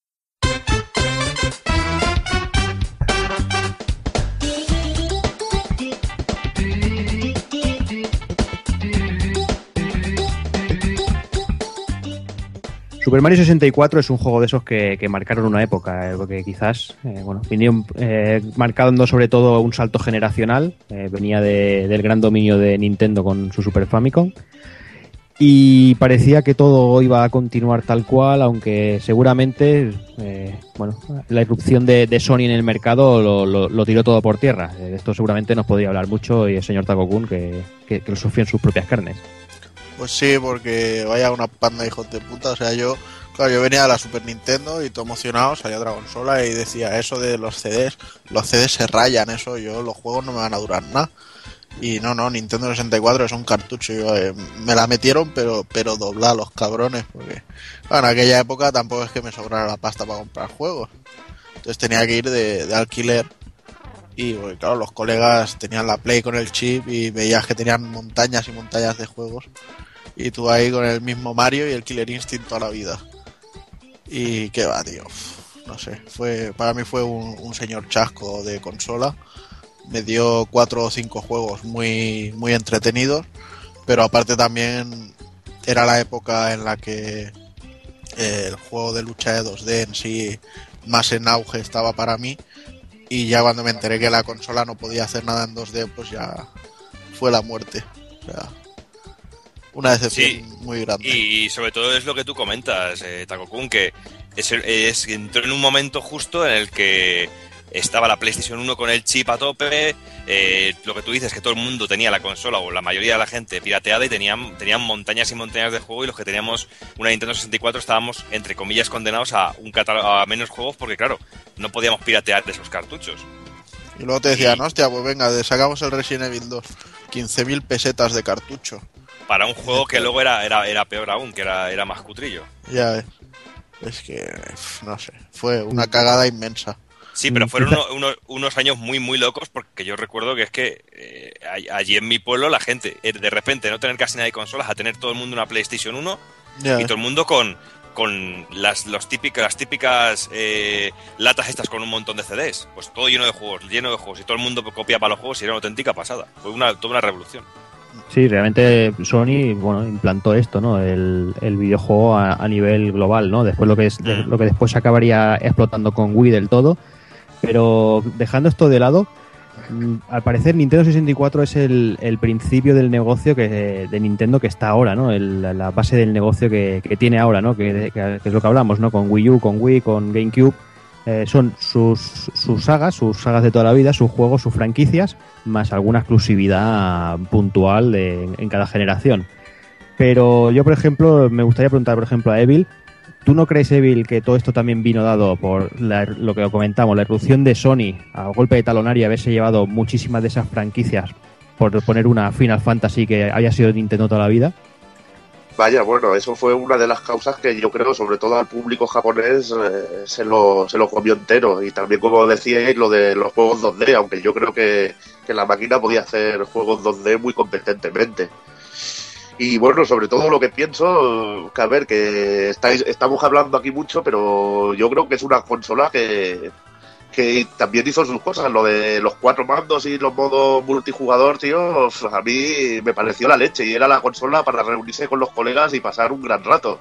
Porque yo es la consola que quedábamos siempre y nos pegábamos unos vicios brutales a Mario Kart y, y es que eso no había un mañana, era, era brutal. Y sobre todo lo que mejor tiene es que tenía los juegos de Nintendo, que ninguna de sus competidoras los podía tener.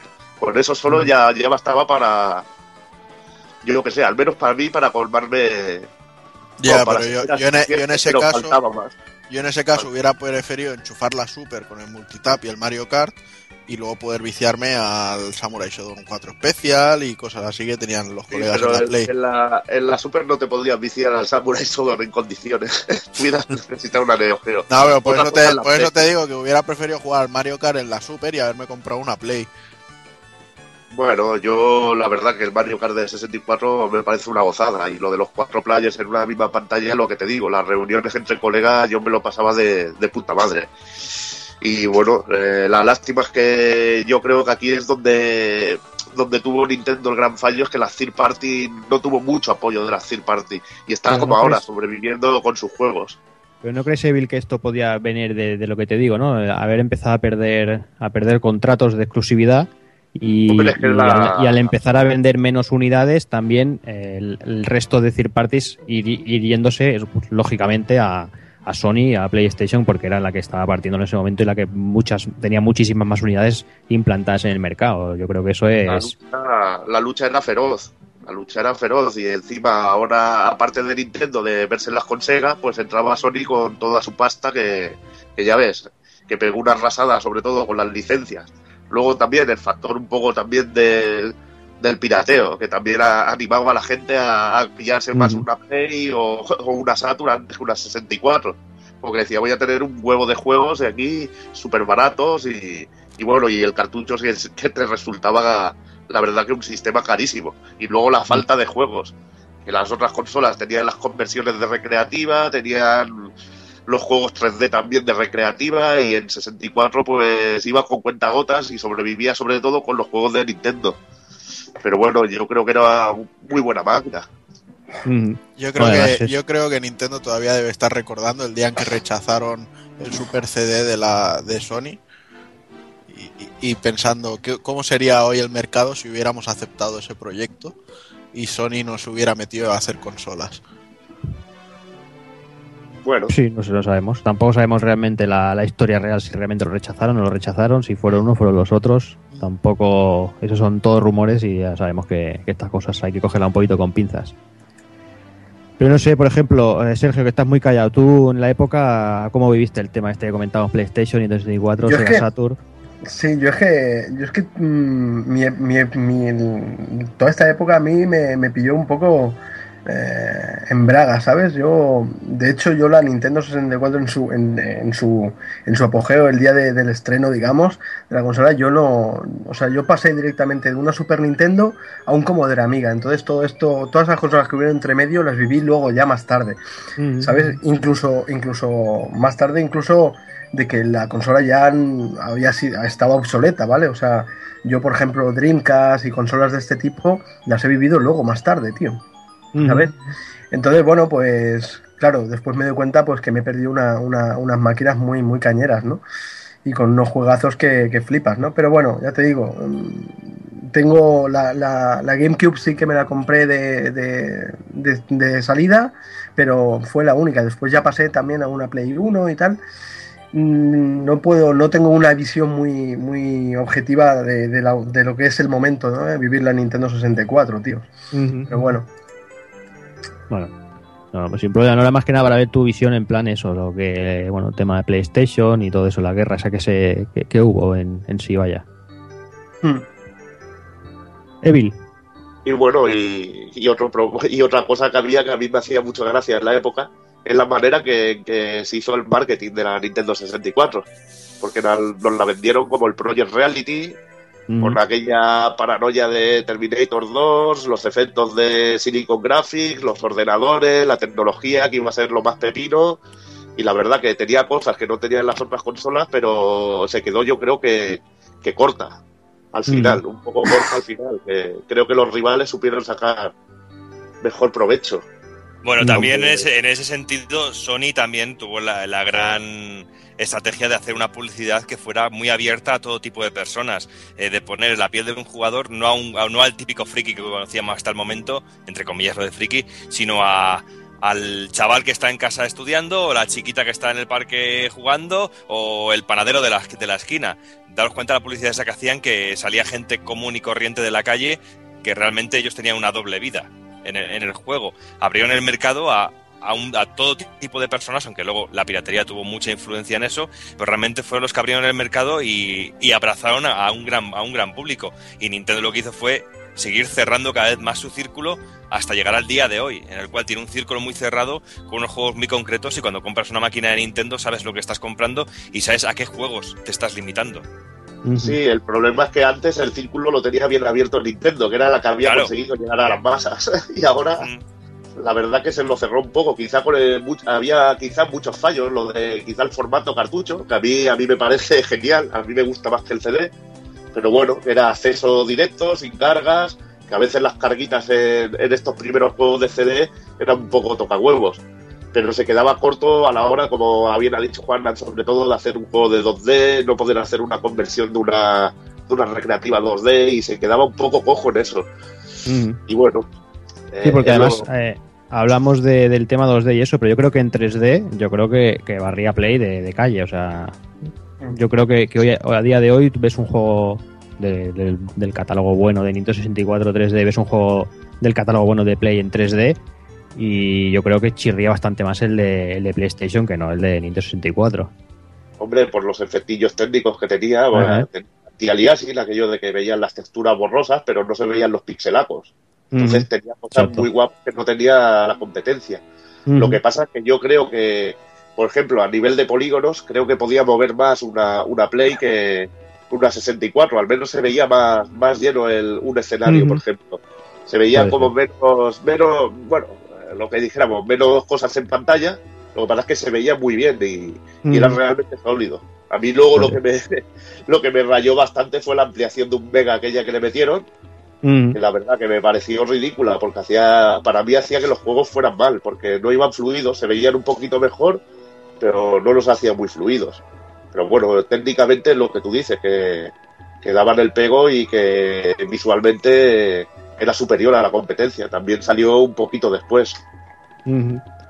Sí, bueno, vale. de hecho, de, perdonad, pero de hecho, eh, yo acabé un poco cansado de los juegos en 3D en, en- en la Play 1. Acordaos que casi todo era, era, bueno, la moda del 3D, tío, todo era en 3D, me acuerdo. Incluso, ¿os acordáis del Strider, aquel Strider 2 creo que era? Sí.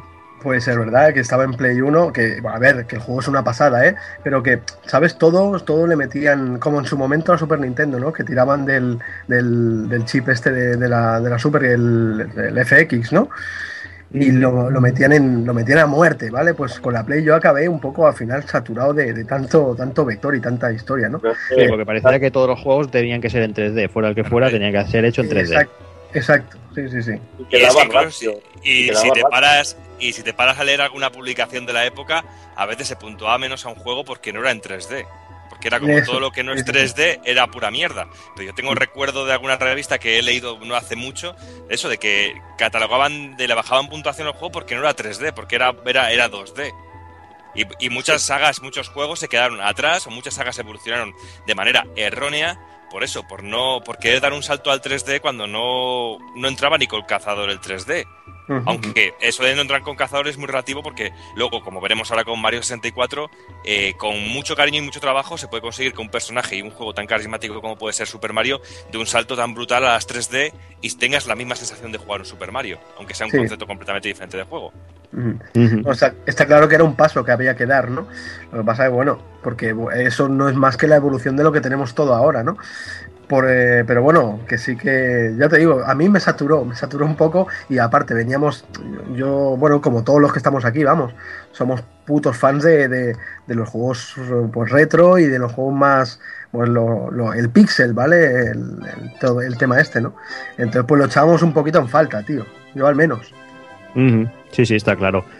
Y bueno, si nos adentramos un poquito ya en el catálogo, así un poquito quitando los, los más típicos de Nintendo, como pueden ser Super Mario, yo que sé, F0, eh, no sé, Star Wars. Digo, el, el Star Wars ese era un juego que a, a mí me gustó bastante, que era un poquito chunguillo.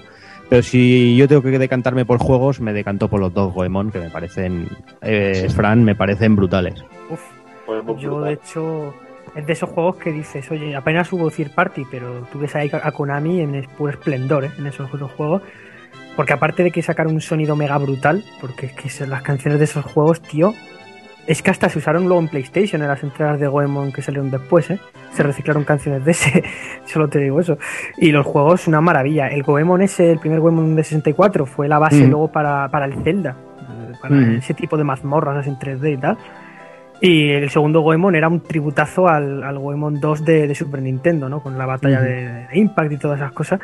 Y, en fin, es a mí me parecen juegos que, de esos, además largos, ¿eh? De, de los que defienden una, vamos, un motivo de compra. Para mí, una, de una 64 pueden ser esos dos juegos perfectamente, ¿eh? Te vales para unas cuantas semanas de bici, o sea, Y bien. tanto, y tanto, eran dos juegazos. Y como juegazo era Taco-kun Mischief Makers. Pues sí, para mí fue uno de los mejores títulos de la consola. Con una simulación de 2D, eh, era más bien 2D y medio. Y oh, plataformeo, mechas, eh, música genial. Bueno, era Treasure en estado puro. Está claro. Siendo 3-1 no podía ser malo. Exacto, no podía fallar. Lástima, lástima que se quedaron en Japón dos de los mejores juegos de Treasure. Ah, ahora te iba a Porque- decir. Sí, ahora te iba a dar porque paso a ti con el Sin Punishment. Sin and Punishment, yo me compré una consola, una Nintendo 64 Japa para poder jugar al Sin and Punishment. Y para mí es el mejor juego de, la consola. Eh, me pareció técnicamente brutal y luego que era una locura, con fases, fases ahí, una fase que vas sobre una, una flota de barcos, te atacan aviones a reacción y van disparando a todos. Es el Soter on Rails por excelencia y espectáculo y Treasure en estado puro. Y Bangallo, pues un juegazo en 2D con robots, tío, increíble, que luego salió en Dreamcast y bien conocemos todos. Eh, se quedaron cositas en Japón que si hubieran llegado yo creo que también hubiera nos hubiera molado mucho. Mm, seguro, seguro. No sé si Doki quiere recordar alguno también. Si... Pues yo tengo muy buen recuerdo, sobre todo de los Banjo, el Banjo Kazooie y el Banjo Tooie, pues me, fueron dos juegos que me gustaron mucho y que me sorprendieron mucho en la época. Me sorprendieron por todos sentidos, por tanto lo divertidos que eran, como por todo el colorido, por la música y por lo original del desarrollo. Eso de ir con el oso que llevaba el pájaro en la, en, en la mochila, pues a mí me pareció súper cachondo y es de esos juegos que yo tengo muy buen recuerdo de ellos. Dicen ¿no? que, que Mario 64 usaba todo el mando, pero es que Banjo lo usaba el doble. Sí. lo aprovechaba mucho más ese juego, sí.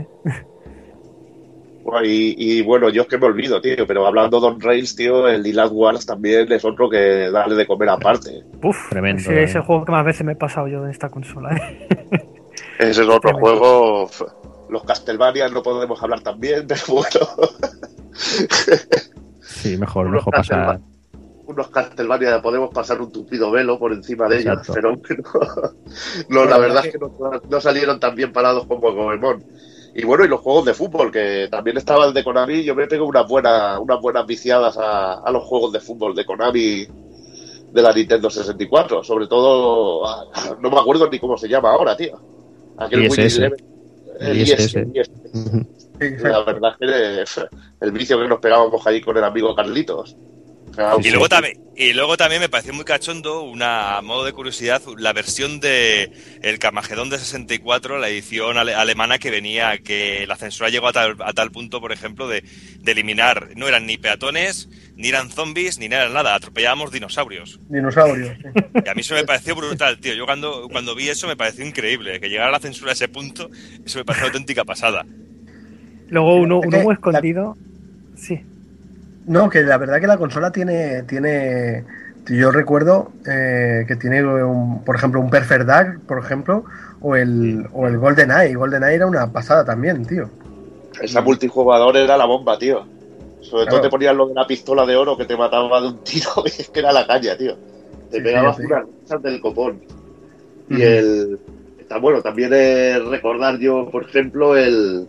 El White Race, que es un vicio, el de las motos de agua.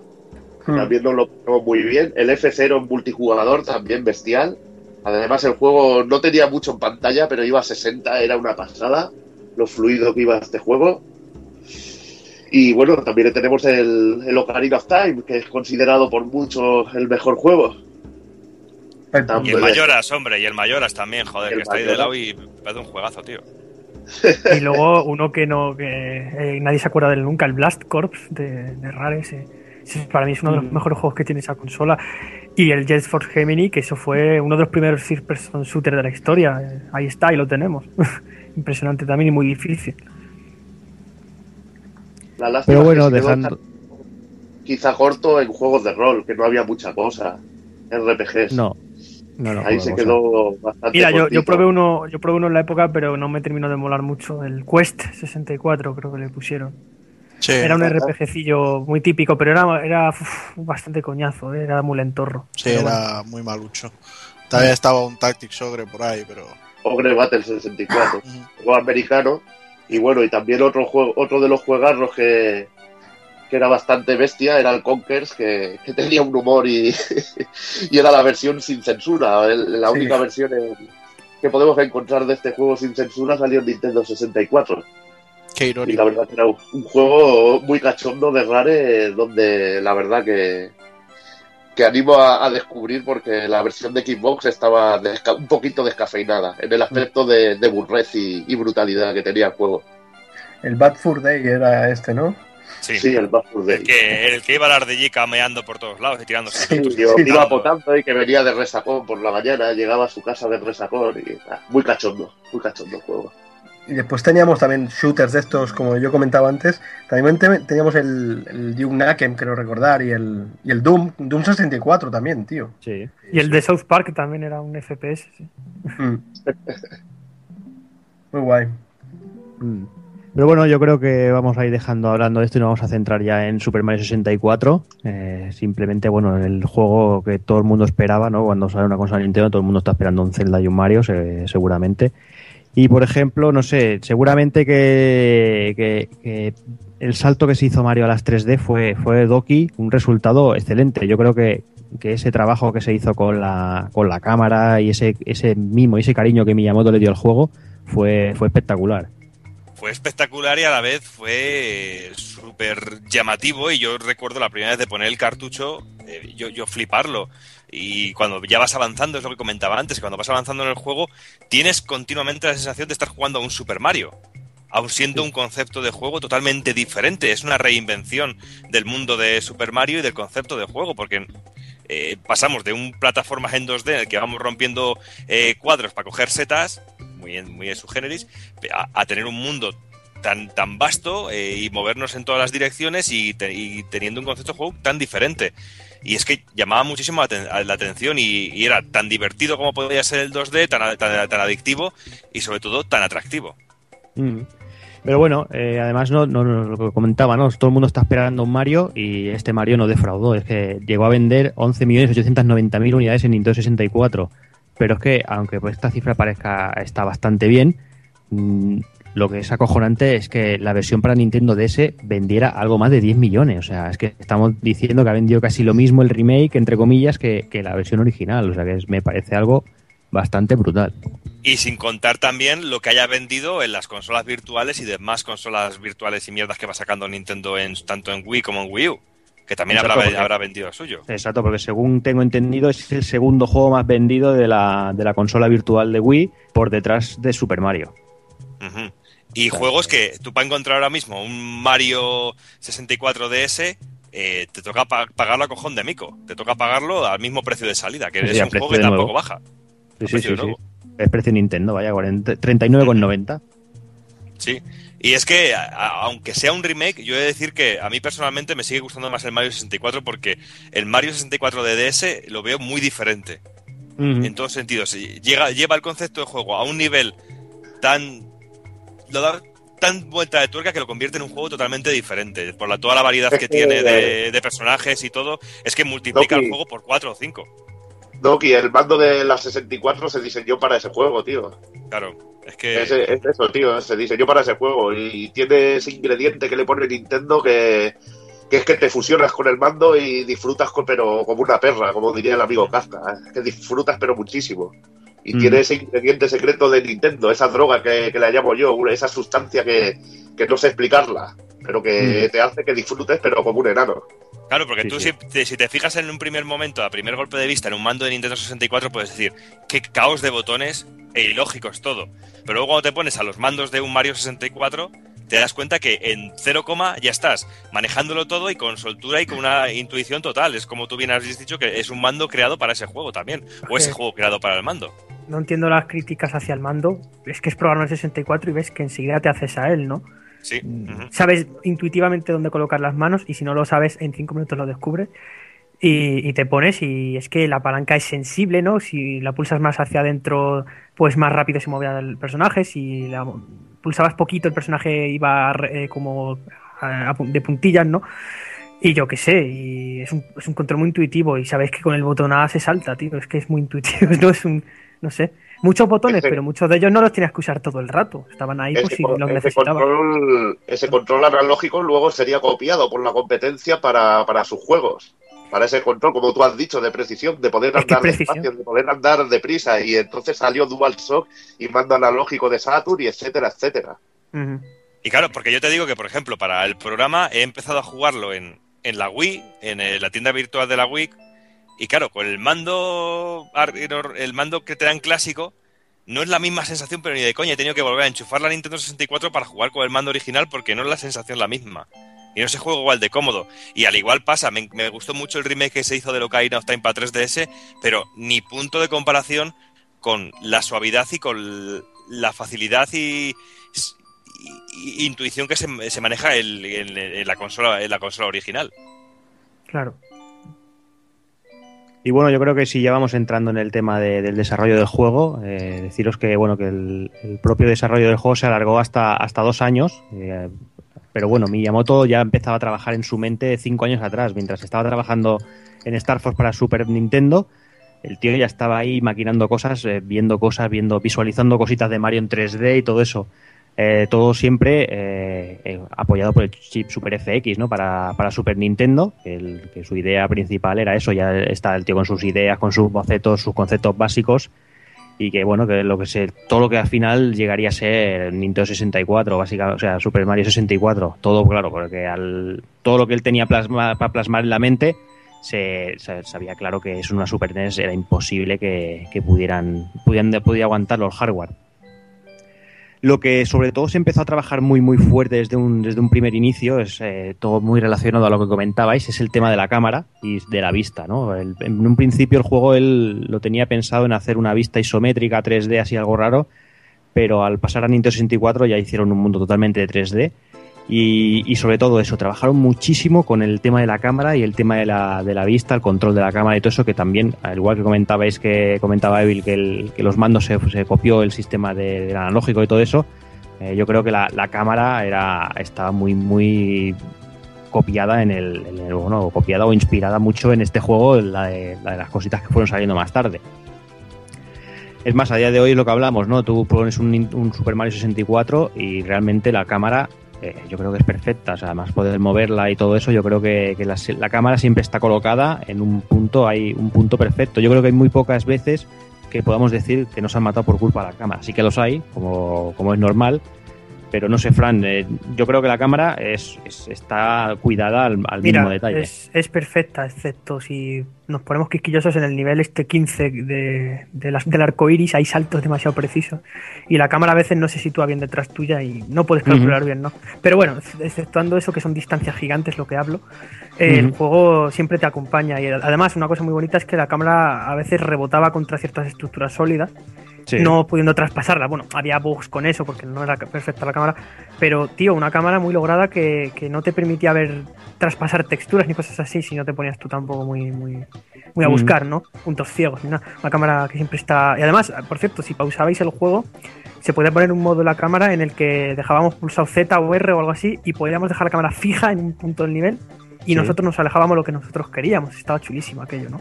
Sí, sí, sí. O sea, sí. No, no, es eso. y, es y el- además el- Mario no se perdía jamás de la vista.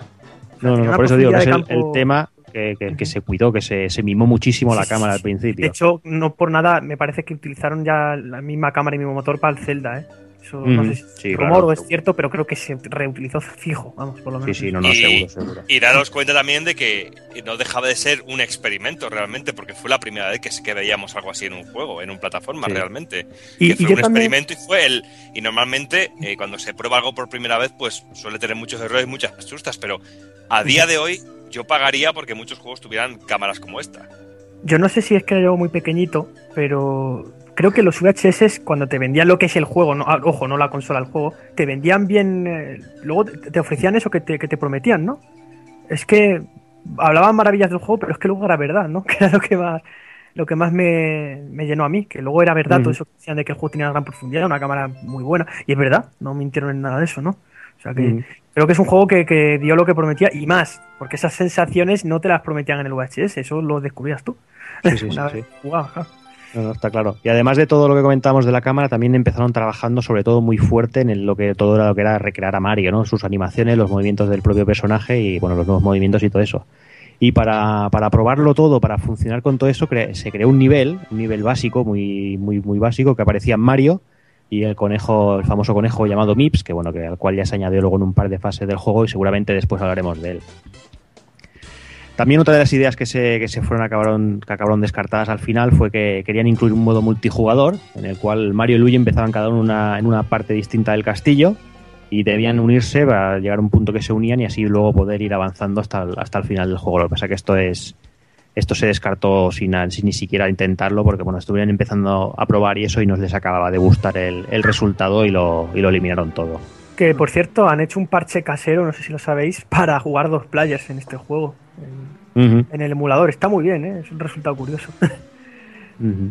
Y ya como dato para finalizar el tema del desarrollo, durante el, Nintendo Space World del 95, Nintendo presentaba una primera versión del juego en aproximadamente un 50% de, de desarrollo en la futura consola que por aquel momento se llamaba Ultra 64, un nombre de esos potentes, ¿no, Evil? Vaya, hombre, un nombre de aquellos de, de los años 90, de esos buenos, que sonaba ahí, ahí potente, potente. Yo creo que se lo cambiaron porque se dieron cuenta de que no se lo merecía. Sinceramente. Pero bueno, ya que entraba a tocar los cojones, pues me quedo ya contando un poquito de la historia del juego. Y es que al, al pasar de generación y estas cosas, pues Nintendo y Miyamoto vieron que ahora podían jugar más con las emociones y con los sentimientos, estas cosas. Entonces dijo, hostia, voy a llamar a mi amigo el Hideo Kojima este que me haga un guion. Y el tío, pues nada, se estaba apretando un cocido madrileño y se le ocurrió una maravillosa historia en la que eh, la princesa Peach decide cocinar un pastel para Mario por haberla salvado tantas veces de, de Bowser. Y entonces le envía una carta para que vaya a probar el pastel. Y bueno, justo cuando está llegando, pues llega Bowser y en vez, de secuestrarla se da cuenta que es más fácil invadir el castillo y tocarle los cojones allí. Ella juega en casa. Y nada, y la cosa irá de ir recopilando las estrellas para, para poder salvar a la princesa. Originalidad y, y profundidad. Ese- el has guionista quedado- debe ser el, el mismo que, que hace un par de años hizo Dark Souls, ¿no? Más o menos. Sí, por ahí, por ahí. Me, me han dicho que después hizo una secuela espiritual. Pero Eh, te has en- quedado- en la que Sonic- Juana, perdona, perdona que diga, te has quedado que con tan poco argumento ha- hacen un juego que, que se folla a toda a todo el catálogo de salida de, de la One y de la Play 4. Pues sí, un juego bueno. que dice que, que se recordará y que será leyenda. Pero bueno, no ¿Qué era muy juego, difícil. qué juego de, de la nueva de, de la nueva gen de- del catálogo de inicio va a quedar como una leyenda, como un Mario 64? No creo que ninguno. Por eso. Pero bueno, que y eso, gente- que, me ha jodido el chiste, coño, que ahora iba a meter el Sonic Generations con su puta mierda de historia. De mira, Sonic, te hemos comprado un Frankfurt y te lo hemos envuelto para regalo. y luego llega un bicho interdimensional que se cabrea porque le han hecho un regalo muy feo y se los lleva a todos. O sea, son historias de estos juegos que yo creo que Sega y Nintendo competían a ver quién era más, más cutre, más pesado y más recurrente. Sí, pero luego a la hora de jugar eran la polla, y así. Y, Sí, con Mario sí. Y con Sí, porque-. Y con sí, porque aunque, como bien hemos visto, que la historia de, de- de este Mario 64, al igual que la de cualquier Mario, es, es muy simple, donde radica realmente la estrategia y lo que hace a este juego único, pero único con letras mayúsculas, es en su desarrollo y sobre todo en lo que significó a posteriori para otros a la hora de crear o hacer evolucionar sus propias sagas. Porque a nivel, a nivel jugable, Nintendo eh, Super Mario 64 nos ofrece eh, un mapeado y forma de acceder al mismo súper, súper, pero súper especial, que llama muchísima atención cuando ponemos el juego al principio y vemos cómo salimos de esa tubería. Y es que nada más empezar el juego, pues nos encontramos en, vemos que de repente que estamos en el exterior de un castillo y una zona donde podemos sacarle jugo a todas las nuevas acciones que tenemos con, con nuestro protagonista, con Super Mario. Eh, podemos ir corriendo, podemos ir probando cómo son todos los ataques, los puñetazos, los saltos y todas las cosas que hace ahora Mario, porque pasamos de tener un salto y un botón para correr más rápido y saltar, o un salto dando vueltas, a tener 800 mil millones de acciones, que luego iremos hablando de ellas más adelante. Mm, Además, eh, es que es, es brutal el- lo que tú comentas, el impacto ese de que sales por la tubería y apareces en un mundo totalmente en 3D y, ese shock que, te quedas ahí diciendo, hostias, es- esto no es lo que estoy acostumbrado, pero hostia, lo, ves ahí, los pajaricos por ahí cantando, el, todo, todo muy, muy bien recreado, creo yo. Y no sé, la verdad es que, que creo que el impacto que sufrimos todos al verlo por primera vez fue, fue tremendo. Mm. Sobre todo el ver cómo se mueve Mario, el poder ver que Mario se mueve para todos lados, que podemos ponerlo frente a nosotros y verle el careto. eh, no sé, y, a, mí, a mí, por ejemplo, aunque hablemos luego de los movimientos, a mí me volvió loco ver cómo saltaba y hacía un mortal, un mortal hacia atrás el Mario. Y con la fluidez y la rapidez que lo hacía. Pero Y bueno, el detallito, el detallito de la cámara, como aparece en la cámara. la cámara la con el, ahí. el enemigo en la nube que llega con la cámara de vídeo, pues, que es todo como, no sé, muy, bonito y todo muy, muy bien hilado y todo muy bien construido, sobre todo para crear esa sensación de, ojo amigo, que estamos ante algo totalmente nuevo y algo que va a revolu- revolucionar el mundo de los videojuegos. Pero bueno, una vez ya superado este primer impacto, vemos como todo el juego o gran parte del mismo se desarrolla dentro del castillo ese que vemos al fondo de toda esta pradera, un castillo que estará dividido en tres pisos, pero que de igual modo podremos visitar y encontrar ciertas zonas como el sótano, el foso del castillo o incluso el patio trasero.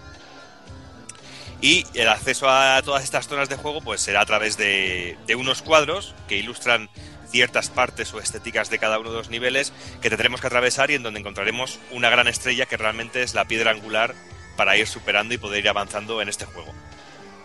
Porque cuando atravesamos un cuadro hemos de recorrer varias veces cada uno de los niveles, ya que tenemos en cada vez que cada vez que entramos encontramos rutas, objetos, secu- eh, objetivos secundarios que cumplir y de esta manera podemos encontrar hasta siete estrellas por cuadro, entre los que encontramos siempre eventos que se repiten en todos los niveles, como son la recolección de 100 monedas, que nos dará una estrella, o la prueba de recoger todas las monedas rojas para que salga una estrella, una estrella, una estrella más. Aparte ¿no? de estrellas comentábamos que- escondidas. Sí, ¿Cuál, cuál? Estrellas escondidas con muy mala leche también.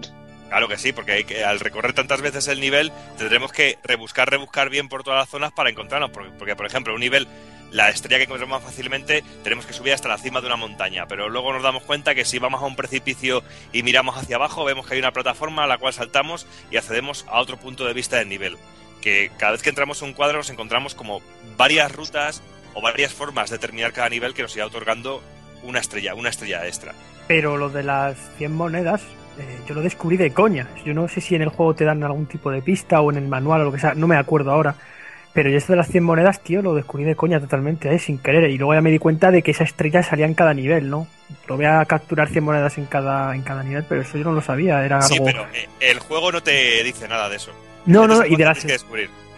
Y luego las estrellitas esas que te da el Toad, que hay algunos Toad que te dan una estrella. Yo a veces pasaba de hablarle a, a los bichos y claro, te podía saltar alguna estrella por culpa de eso. No te dabas cuenta.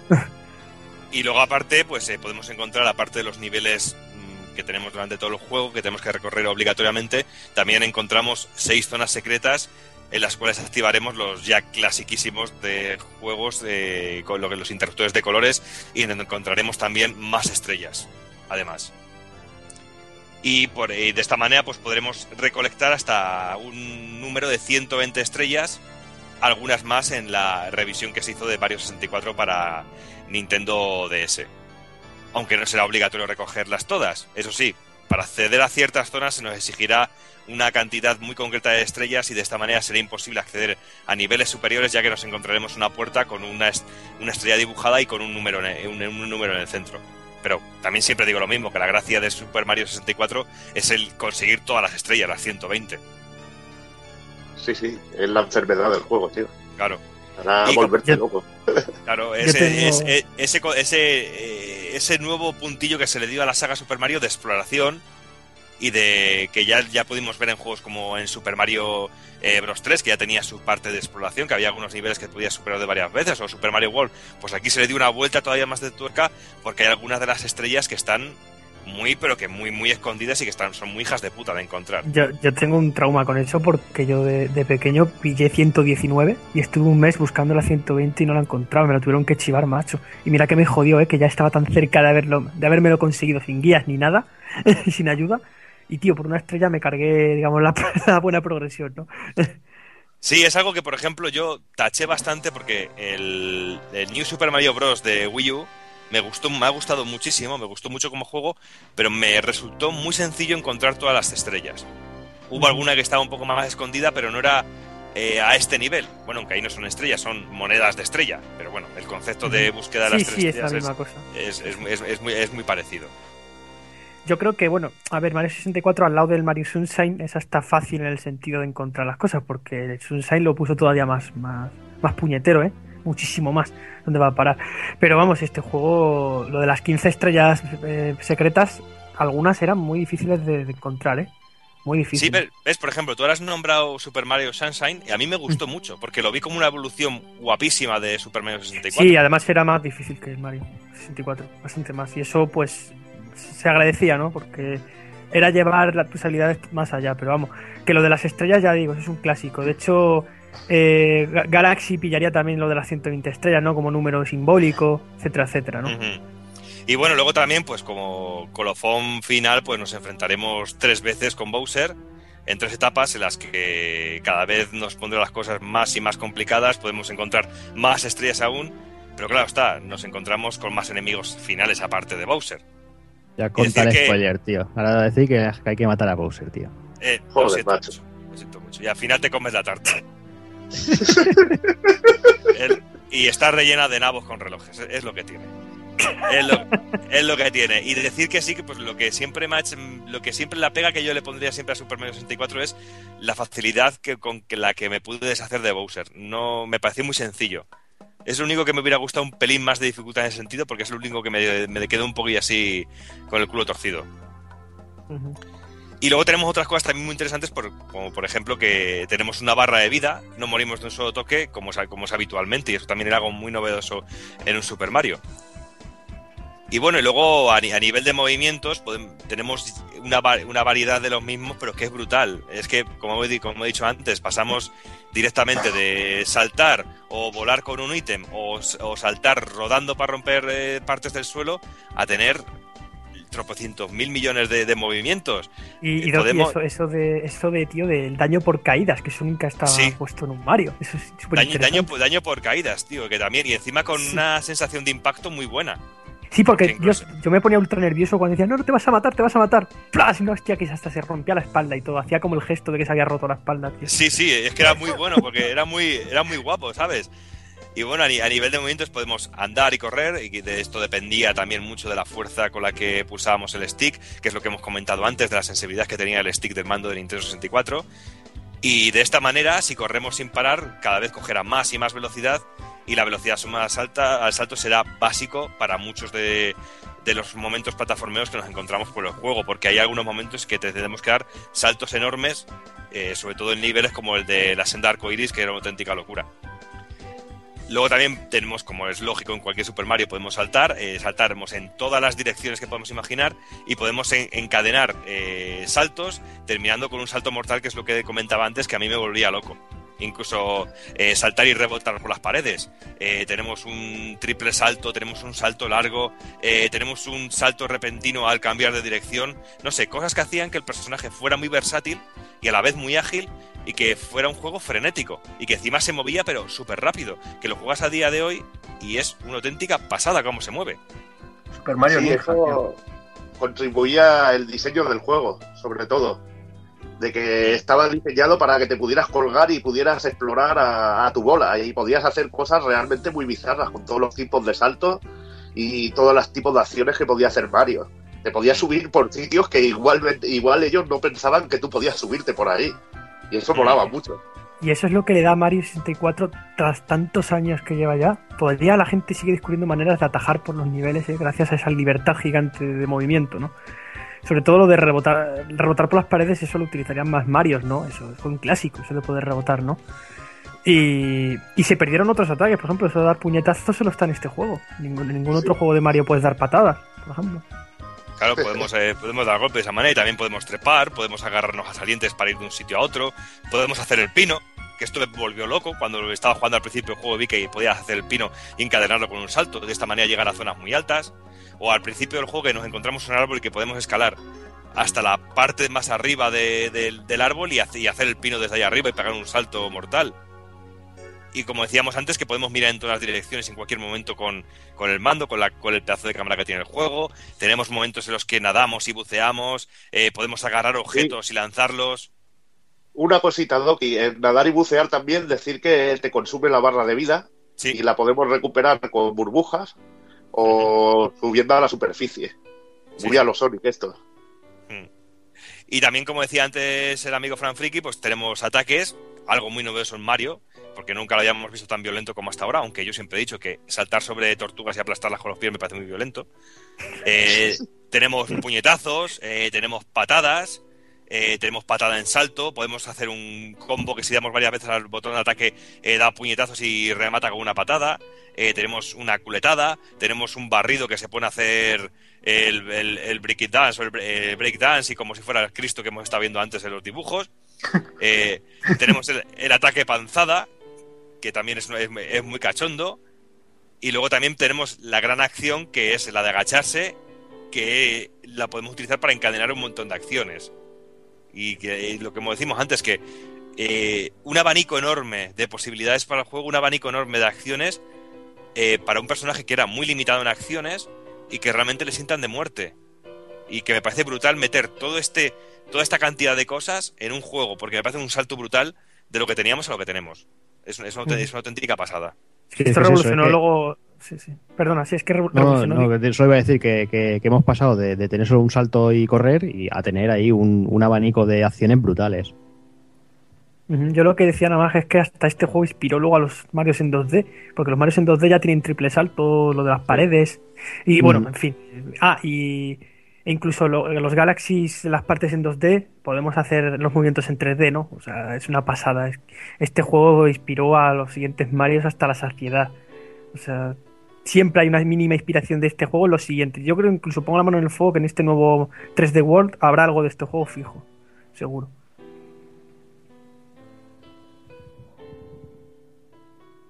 Y variedad al igual que también luego a, a nivel de ítems, que teníamos un, un abanico también muy interesante, que teníamos que, algo que evolucionaba, aunque era casi una evolución de lo que teníamos en otros juegos, pero llevado al mundo de las 3D. ¿Qué te parecía a ti, Evil, todo esto de, del mundo de, la, de los ítems que nos encontramos aquí en Super Mario 64?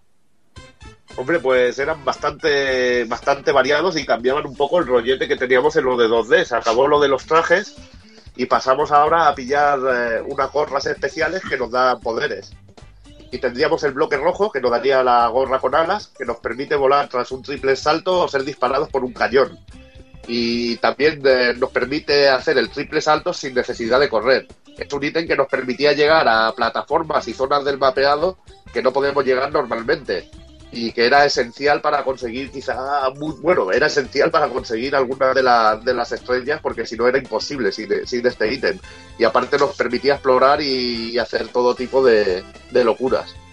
Luego tendríamos el bloque azul que es la gorra invisible que nos hace como bien dice el nombre invisibles y nos da inmunidad y nos permite encontrar lugares secretos e incluso atravesar algunos tipos de, de muros o paredes y por último tendríamos el bloque verde, gorra de metal, que nos convierte en Metal Mario. Perdemos Brutal. agilidad en movimiento. Sí, perdón. No digo que brutal, digo que el efecto del, del metal ese era, era para la época era increíble, o sea, era una pa- puta pasada. Claro, tío. Eso era, eso era Terminator 2, tío. era lo que tenía. Eso era Terminator 2. eh, Bueno, luego, luego lo comentaré en gráficos, eh, el efectillo este, cómo se llamaba, en modo gafapaster, y ya, Eh. ya lo explicaré. Eh, perdemos agilidad en el movimiento, pero aplastaremos todo lo, lo que pillemos a nuestro paso. Andaremos debajo del agua, resistiremos el fuego y bueno, eh, nos da una serie de propiedades que, que no tenemos normalmente. ¿Os, a- os acordáis que hubo un nivel épico donde tenías que mezclar dos gorras para poder llegar a una estrella? La de metal y la Sí. invisible. ¿Os acordáis de eso? Sí, Ese es- me parece hay- épico, tío. Es que hay algunos momentos que tenemos que utilizar también esta gorra, la del Metal Mario, porque hay corrientes de aire debajo del, abajo del agua y tenemos que utilizarlas para poder llegar hasta ciertas zonas. Eso está súper currado, eso de vencer, eh, incluso para caminar debajo del agua también servía. Mm. Todo el rollo estaba muy bien hecho. Y además, eh, como que notabas que eras más pesado, ¿no? No sé, una sensación impresionante. Tener la gorra de metal, ¿no? Te sentías un Sí. tío de metal realmente. Pero fíjate que, que es anterior, pero que hace, es mucho más ágil este Mario que luego lo que vimos, por ejemplo, ese efecto en, en el Ocarina of Time cuando nos poníamos las botas estas de acero pesadas. Ah, que sí, era, bueno, que era realmente tedioso enfrentarse al, al templo del agua y andar cambiando todo el tiempo con las botas, porque se hacía tedioso andar con las botas, en ese sentido. Claro, en este juego duraba como unos 30 segundos y era épico, ¿no? El mejor medio minuto de tu vida, ¿no? Y bueno, pues vaya, ya vamos a avanzar un poquito y vamos a hablar ya un poquito de muy por encima de los niveles que nos encontramos, de los cuadros que tenemos que atravesar. Y bueno, decir que en todos los niveles, eh, al, revi- al revisitarlos, podremos encontrar eh, seis estrellas más una extra si recogemos las 100 monedas que nos encontramos por todo, por todo, por todo el nivel. Empezamos el juego por la única zona donde podemos entrar por el número de estrellas que se nos pide, que es cero por la planta baja, donde nos encontramos el Bobón Butterfield, que es un cuadro al que podemos entrar que tiene los dibujitos de un montón de bombas eh, caminando, caminando en fila. Aquí nos enfrentamos con un jefe final que es el Big Bobón. Eh, tenemos que correr también, a mí me hizo muchísima gracia la carrera que tenemos que hacer contra la tortuga enorme, que me pareció muy cachonda.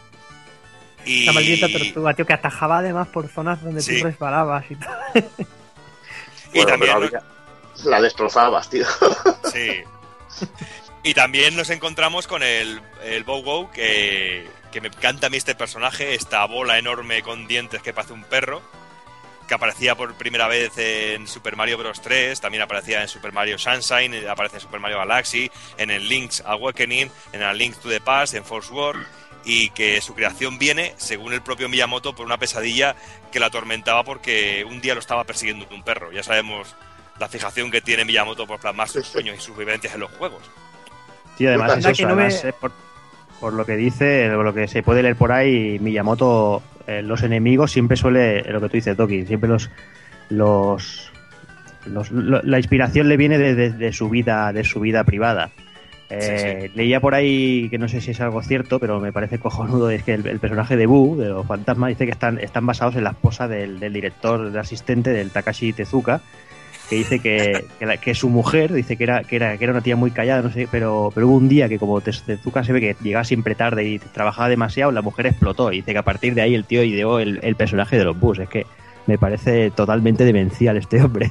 Sí, sí. Yo creo que tiene una cachimba enor- enorme en casa y cuando tiene necesita una idea para el juego. Dice, venga, cariño, eh, dame el mechero. Oye, yo Y- no sé vosotros, pero la, la primera vez que fuisteis contra el perraco este, eh, yo intentaba matarlo tirándole una caja a la cabeza y haciéndole mil putadas. Y, Sí. y, y- y luego te- es que el bicho siempre te, te acababa mordiendo y a mí me cabreaba mucho eso. Era como, pero ¿cómo te puedo Encima- ganar? no? Cuando Encima es lleva que la tiene- estrella atadita, le lleva la estrella atadita en la cadena ya lo flipa. Que dicen, le tengo que pillar la estrella detrás. Y es que encima tiene un sonido muy desagradable que se termina metiendo por los oídos. Y a mí me da mucho por culo. Y bueno, ya al siguiente nivel. Perdona, perdona, que en esta fase también me mola que salen unos aliados que son las bombas rosas. A mí Sí. me hace mucha gracia y te abren los cañones, que los cañones nos permiten acceder a, a lugares altos y a sitios del mapa que para poder explorar que no llegaríamos de otra manera. A mí me parece muy cachondo esto de los aliados, de las bombitas rosas. Pero eso de tirarse por la montaña de arriba, tío, qué satisfacción poder saltar en ese juego, aunque te mates en el intento, pero era satisfactorio caer abajo del todo. Y bueno, el siguiente cuadro que visitaremos es el en el que nos aparece un gran castillo, que es un nivel que está basado en el exterior del castillo y también en la zona interna. Y aquí nos enfrentamos en la cima del todo con un bloque de piedra enorme, que luego es un clásico este enemigo en un montón de juegos que lo volvemos a ver, que nos cae el bloque encima y que tenemos que saltar encima de su espalda y también es un personaje muy cachondo. Y también en este, en este nivel, también cierta estrella la tenemos que conseguir eh, agarrándonos a un búho que nos lleva volando por el, alrededor del, del nivel. Y a mí esto me encantó en su momento, me pareció un efecto súper chulo.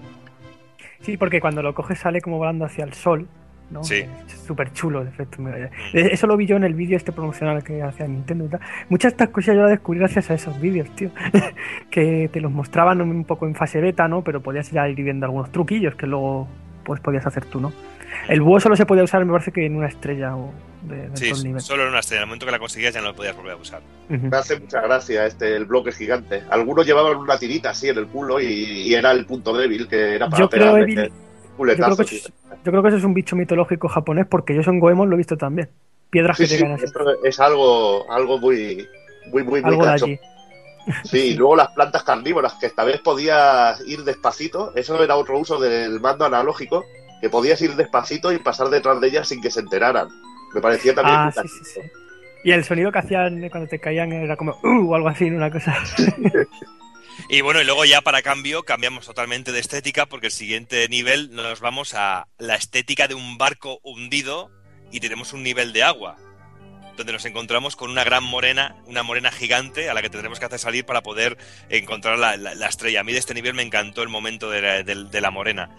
Eh, y en este momento también en, en las profundidades encontramos un conducto que nos lleva a una cueva con cuatro cofres, no sé, un nivel muy retorcido y que a mí me encantó porque es la primera vez que nos enfrentamos con mm, un Mario en 3D y en el agua. Y es una sensación, pero de, de la hostia. Aparte están muy bien llevados, muy bien llevados, la, la- cómo nos manejamos dentro del agua y luego ese, ese rollo de meterte dentro de un barco y explorar y, y tienes un secreto, bajas el nivel del agua para conseguir una estrella, es la verdad Solo que... ese nivel, tío, ya tiene tres músicas u cuatro diferentes. Si estás fuera del agua, dentro, en la caverna tenías otra música, o sea, es cojonante. Pero si hablamos de música, ya tenemos que ir al siguiente nivel porque es de mis partes favoritas, que es el, el- la Cool Cool Mountain, que es un, un cuadro, nos metemos en un cuadro que tiene unos muñecos de nieve y que es genial la música del pingüino cuando tenemos que correr contra él En el tobogán. en el tobogán. Es brutal. ¿No, Evil? Esto está increíble. Es que esa música es, es divertida, tío. Es que. Es que es- tiene carisma, carisma por mil, tío. La música es brutal. Es brutal y además lo disfrutas. Y Ahí luego no me lo que volaba. No me he caído veces yo haciendo el cabra. Ya ahí. ves. Tenías que elegir o, o te, o la hacías de culo o la hacías de boca, ¿no? En, en tobogán. Y una vez ya superado este, este nivel, con todo lo que podemos hacer en este nivel, como lo de rescatar a la cría del pingüino enorme y todo eso, ya tenemos acceso, porque tendremos que tener un mínimo de 12 estrellas, al patio exterior del castillo, que nos encontraremos que está infestado de fantasmas, y es donde encontraremos el siguiente nivel, que es un nivel basado en el mundo fantasmas, donde nos encontramos un gran bú, donde nos encontramos la, la biblioteca, con un montón de salidas ocultas, muy al estilo de las casas de fantasmas de Super Mario World, pero llevado al 3D. Nos enfrentamos a un ojo gigante, y no sé, a mí la parte de esta biblioteca también me encantó, sobre todo por los secretos que tenía de paredes ocultas y todo ese tipo de cosas. El ojo que te seguía cuando te Sí. miraba. Sí. Hostias. Y le tenías que girar para volverlo loco. Era genial. Y el piano con dientes, vaya susto me pegué Sí. pequeño. Ay, ay, hostia, a mí también. Me cago en la puta. Es verdad, verdad. Y bueno, ya superado todo esto, pues tenemos el primer enfrentamiento con, con Bowser, eh, Bowser in the Dark, in the Dark World, eh, que es nos encontramos con Bowser en una gran plataforma circular con un montón de, minas con pinchos y la forma de derrotar a Bowser será la misma siempre. Se nos irá complicando cada vez más la cosa, pero será agarrarlo de la cola, voltearlo y chocarlo contra las minas esparcidas por el escenario. Eh, necesitaremos un mínimo de 8 estrellas para poder acceder a este nivel, 12 en la versión de DS, porque no olvidemos que la versión de DS tiene más estrellas repartidas por todo el juego, y en este nivel nos podemos encontrar una estrella en la versión normal y en la versión de Nintendo DS podemos encontrar hasta dos estrellas, con lo cual podemos recorrer este, este, este nivel dos veces para encontrar dos estrellas en la versión de DS. Y Bowser pues nos ataca con su clásico aliento de fuego, también cuando nos alejamos de él golpea al suelo y también tira- tenemos que tener cuidado porque nos puede saltar encima. No sé qué os parecía a vosotros esta primera vez que veíamos a Bowser en 3D que se nos venía encima y que nos escupía fuego. Pues que era una bestia, tío. Lo veías una bestia. Lo que pasa es que luego, la verdad, que no era muy chungo. Pero impresiona la primera vez, así que lo Pero ves. la inercia es tirarlo al vacío y ver que vuelve a salir. Es como, hostia, Sí. ya, no, ya no hay que tirarlo abajo. Eh, ya, no, ya no es como antes que había que romper la cuerda y decirte que se cayera a la lava. Y bueno, pues una vez derrotado Bowser, nos dice que, que no, no está ahí nuestra princesa, no está la princesa en ese castillo, en esa zona, y tendremos que ir al sótano del castillo, donde nos encontraremos con una puerta cubierta por metal líquido. Metal, metal líquido que también es un efecto muy guapo y, y, y muy bonito este, el efecto este que es muy parecido que también al que nos encontramos después con el Metal Mario. Y este, pues aquí, aquí nos encontramos con un nivel también de agua donde es genial el efecto del dinosaurio que nos vamos encontrando nadando por ahí, que a mí me encantó este momento, que no nos hace nada, es totalmente inofensivo, pero es un, un diseño muy guapo y que a mí me sorprendió mucho verlo aquí en, en este juego porque no me lo esperaba de ninguna manera. Y los submarinos de Bowser por ahí, ahí. Es que es muy cachondo, tío. Muy Creo yo que este Dino, no sé si estoy mal, la han vuelto a poner en este último Mario, en el 3D World. Creo que lo he podido leer o ver, o no sé. En el, Mario 3D World, en, en el 3D World no lo he visto. No lo he visto, la verdad, aún. Ah, claro, es que tenemos que verlo, pero creo que está, según he visto. Es que es de esos juegos que yo intento ver casi nada para llevarme la sorpresa. Yo es que no lo No, sé, pero ya digo, es un ahora rumor. que lo dices, en el, en el- bueno, en el Mario que salió el, el New Super Mario, el, el que salió para Wii U, sí que sale un dinosaurio en la lava, un dinosaurio de este tipo así. Ah, qué chulo. Y del nivel de, de un nivel de agua, pues saltamos a, a un nivel de fuego, eh, Lethal Lava Land, eh, donde, en donde entraremos a él a través de un cuadro con una gran llama y nos encontramos pues eh, toda una estética de fuego con lava por todos lados, con plataformas que hay que tener mucho cuidado a la hora de saltar porque si caemos a la lava ya sabemos lo que pasa y nos encontramos un enemigo muy cachondo que a mí me encantó que era una bola negra con ojos y cuernos que me pareció muy muy muy cachonda. Vaya, súper cachondo. A mí me encanta también de esto de la lava, que podías usarla para llegar a algunos sitios, tío. Que te quemabas el culo, hacía el gritazo, pero lo usabas para llegar a una plataforma que alta, tío. Y oye, la, la tortuga en la que podía surfear, también podía surfear sobre la lava, eso era la hostia, ¿eh? Ah, tío. Era la tortuga eh, de un material de adamantium, tío. Con caparazón sí, de sí. adamantium, tío. Y el siguiente nivel pues está totalmente oculto porque no tiene ningún cuadro y tendremos que investigar un poquito y al chocarnos contra una pared pues llegaremos a él y de esta manera entraremos al nivel del desierto, un nivel espectacular por la amplitud de campo que tiene, por las eh, pirámides que vemos, por toda la estética de tierra y nos encontramos con un buitre enorme que lleva una estrella agarrada a las patas que tendremos que saltar contra él o ir volando si tenemos la gorra co- con alas y golpearlo. También hay un momento en el que nos enfrentamos dentro de una de las pirámides a, a unas manos enormes de piedra, un enemigo clásico ya en juegos de Nintendo, esto de que sea unos pies o unas manos. Y un nivel que a mí me, me volvió loco y que me encanta, que es también es de mis, de mis favoritos también el nivel este de desierto. Está muy La loco. este pirámide, la pirámide por dentro súper currada, tío. Y Es, aparte es un muy nivelón, ¿eh? Ahí me, me mola cogerlo de la caja y tirarte como un loco con la caja, tío. Ah, la cajita de las narices, sí, sí, sí, ese era un clásico, tío. Y volviendo a recordar los submarinos, que antes nos hablaba Evil de ellos, pues ya vamos a un nivel que se llama Die Die Dogs, que tendremos que tener al menos 30 estrellas y es una nueva zona acuática donde nos encontramos, como decía antes Evil, los submarinos de Bowser por ahí metidos. Que entonces era aquí, en la otra no era. Era No aquí era donde había submarinos. Era aquí, y tenía la cara de Bowser eh, detrás en un emblema gigante. Mm. Y también aquí nos encontramos con, a mí me llama mucha atención, eh, la gran manta marina que nos deja atrás de sí unos anillos que tendremos que ir atravesándolos para conseguir la estrella. No sé, un nivel muy, muy cachondo y, como es que son muy bonitos. A mí no me suelen gustar los niveles de agua en los juegos normalmente. Y aquí en Super Mario 64 me encantan, me vuelven loco porque creo que están muy bien hechos. La manta esta raya estaba en el Galaxy también, creo que había un- Sí, una parte sí. que resultaba aros de, de- de oxígeno. Y una vez superado esto, pues tendremos nuestro segundo enfrentamiento a Bowser, Bowser in the Fire Sea.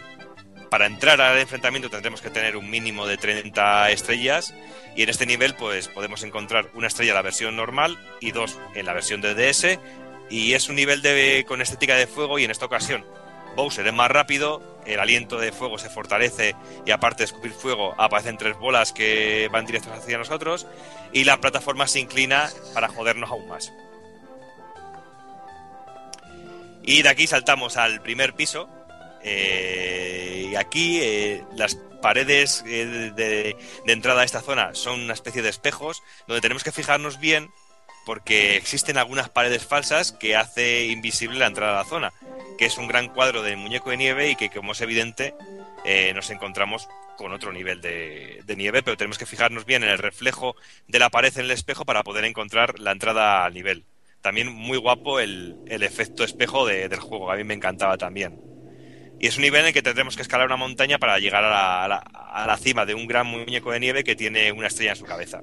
Y, y- y tenías que usar al pingüino para protegerte del viento, o si no te Sí. tiraba. Y te, y te, por cierto, podías perder la gorra, que en el Sí. juego sin la gorra te quitaban el doble de vida. Era jodido eso. Sí. Que era muy raro ver a Mario sin gorra. Era, Sí, sí, era- la primera era- vez. Era hasta pornográfico, era como verle desnudo, no sé, era extraño. no estoy diciendo que ver a un italiano gordo bigotudo me ponga cachondo, pero eh, me, parecía, me parecía raro. Y bueno, ya saltamos a, al Wet Dry World. Que ¿Habéis dicho porno? Sí, porno, sí, sí, Sergio, hablábamos de porno, sí. Ahí, ahí.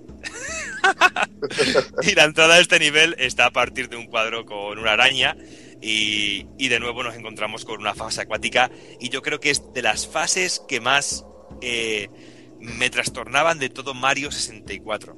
Este, estos, niveles, estos niveles me tenían loco. Eran de esos que decía, madre mía, porque es de los que más me costaron realmente del juego. Porque son niveles que se caracterizan ese, ese bicho que has dicho, Doki, no es una araña, es otro bicho que no sé, no me acuerdo cómo se llama. Tiene un nombre raro, pero son los bichos que suelen estar por agua, así por la superficie. Ahora no sé cómo se llaman, tío. Eh, sí, pero yo siempre los he, los he catalogado como arañas, pero sí, en los ríos, cuando he ido al río alguna vez, ves a estos bichitos por ahí sí, que van andando. Zapateros. que- que-. Zapateros, Eso, coño. eso, ahí Eso es, está, ahí zapateros.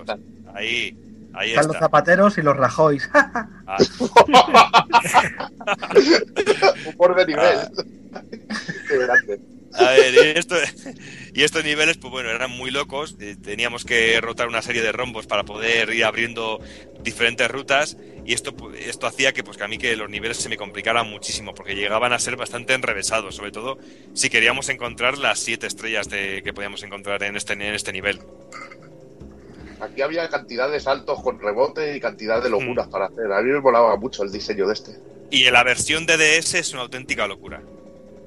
Es una auténtica locura, pero, pero loco, loco, loco. Porque como en la versión de DS cada personaje tiene unas características y unos poderes y unas habilidades, eh, es muy loco. Porque donde llegamos con uno no podemos llegar con otro y necesitamos pasar por todos los personajes para encontrar todas las to- todas las estrellas de este nivel. Y ya te digo que es de esos niveles que cada vez que llego a él digo, hostia, esto, no me acordaba yo de esto.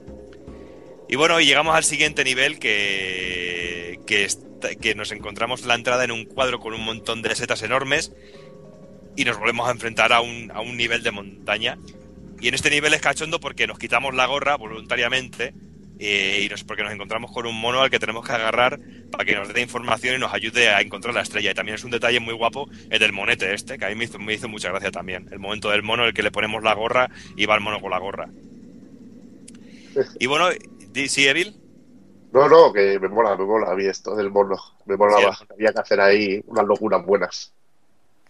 Y bueno, y ya pasamos a otro nivel en el que nos encontramos no con un cuadro, sino nos encontramos con tres cuadros diferentes eh, eh, frente nuestro. Y tenemos que tener cuidado porque el cuadro del centro es falso, el cuadro de la derecha eh, nos encontraremos en un nivel más amplio y grande de lo normal, y el cuadro de la izquierda el nivel será muchísimo más pequeño mm, de lo, de lo normal. es muy cachondo también porque es muy divertido ver todas las posibilidades del, de, de- de los niveles porque dan visiones muy, muy, muy diferentes. Sí, ver enemigos gigantes o, te- o ser tú un gigante que lo arrasa todo. Es muy cachondo. Ahí está, tío. es muy cachondo. Y, y había ac- accesos de- del grande al pequeño por dentro, por tubos. Ahí está. Ahí está el Eso cambio. ahí, total. Y, en- y una vez supera el nivel, pues en esta planta pues no nos enfrentamos a Bowser en esta ocasión. Y podemos ir directamente al segundo piso, donde nos encontramos con el nivel que me encanta. Yo creo que es... Será de era, del, era del Castlevania, ¿no? Este nivel. Sí, el de... La sí. torre del reloj, ¿no? El tic tic clock.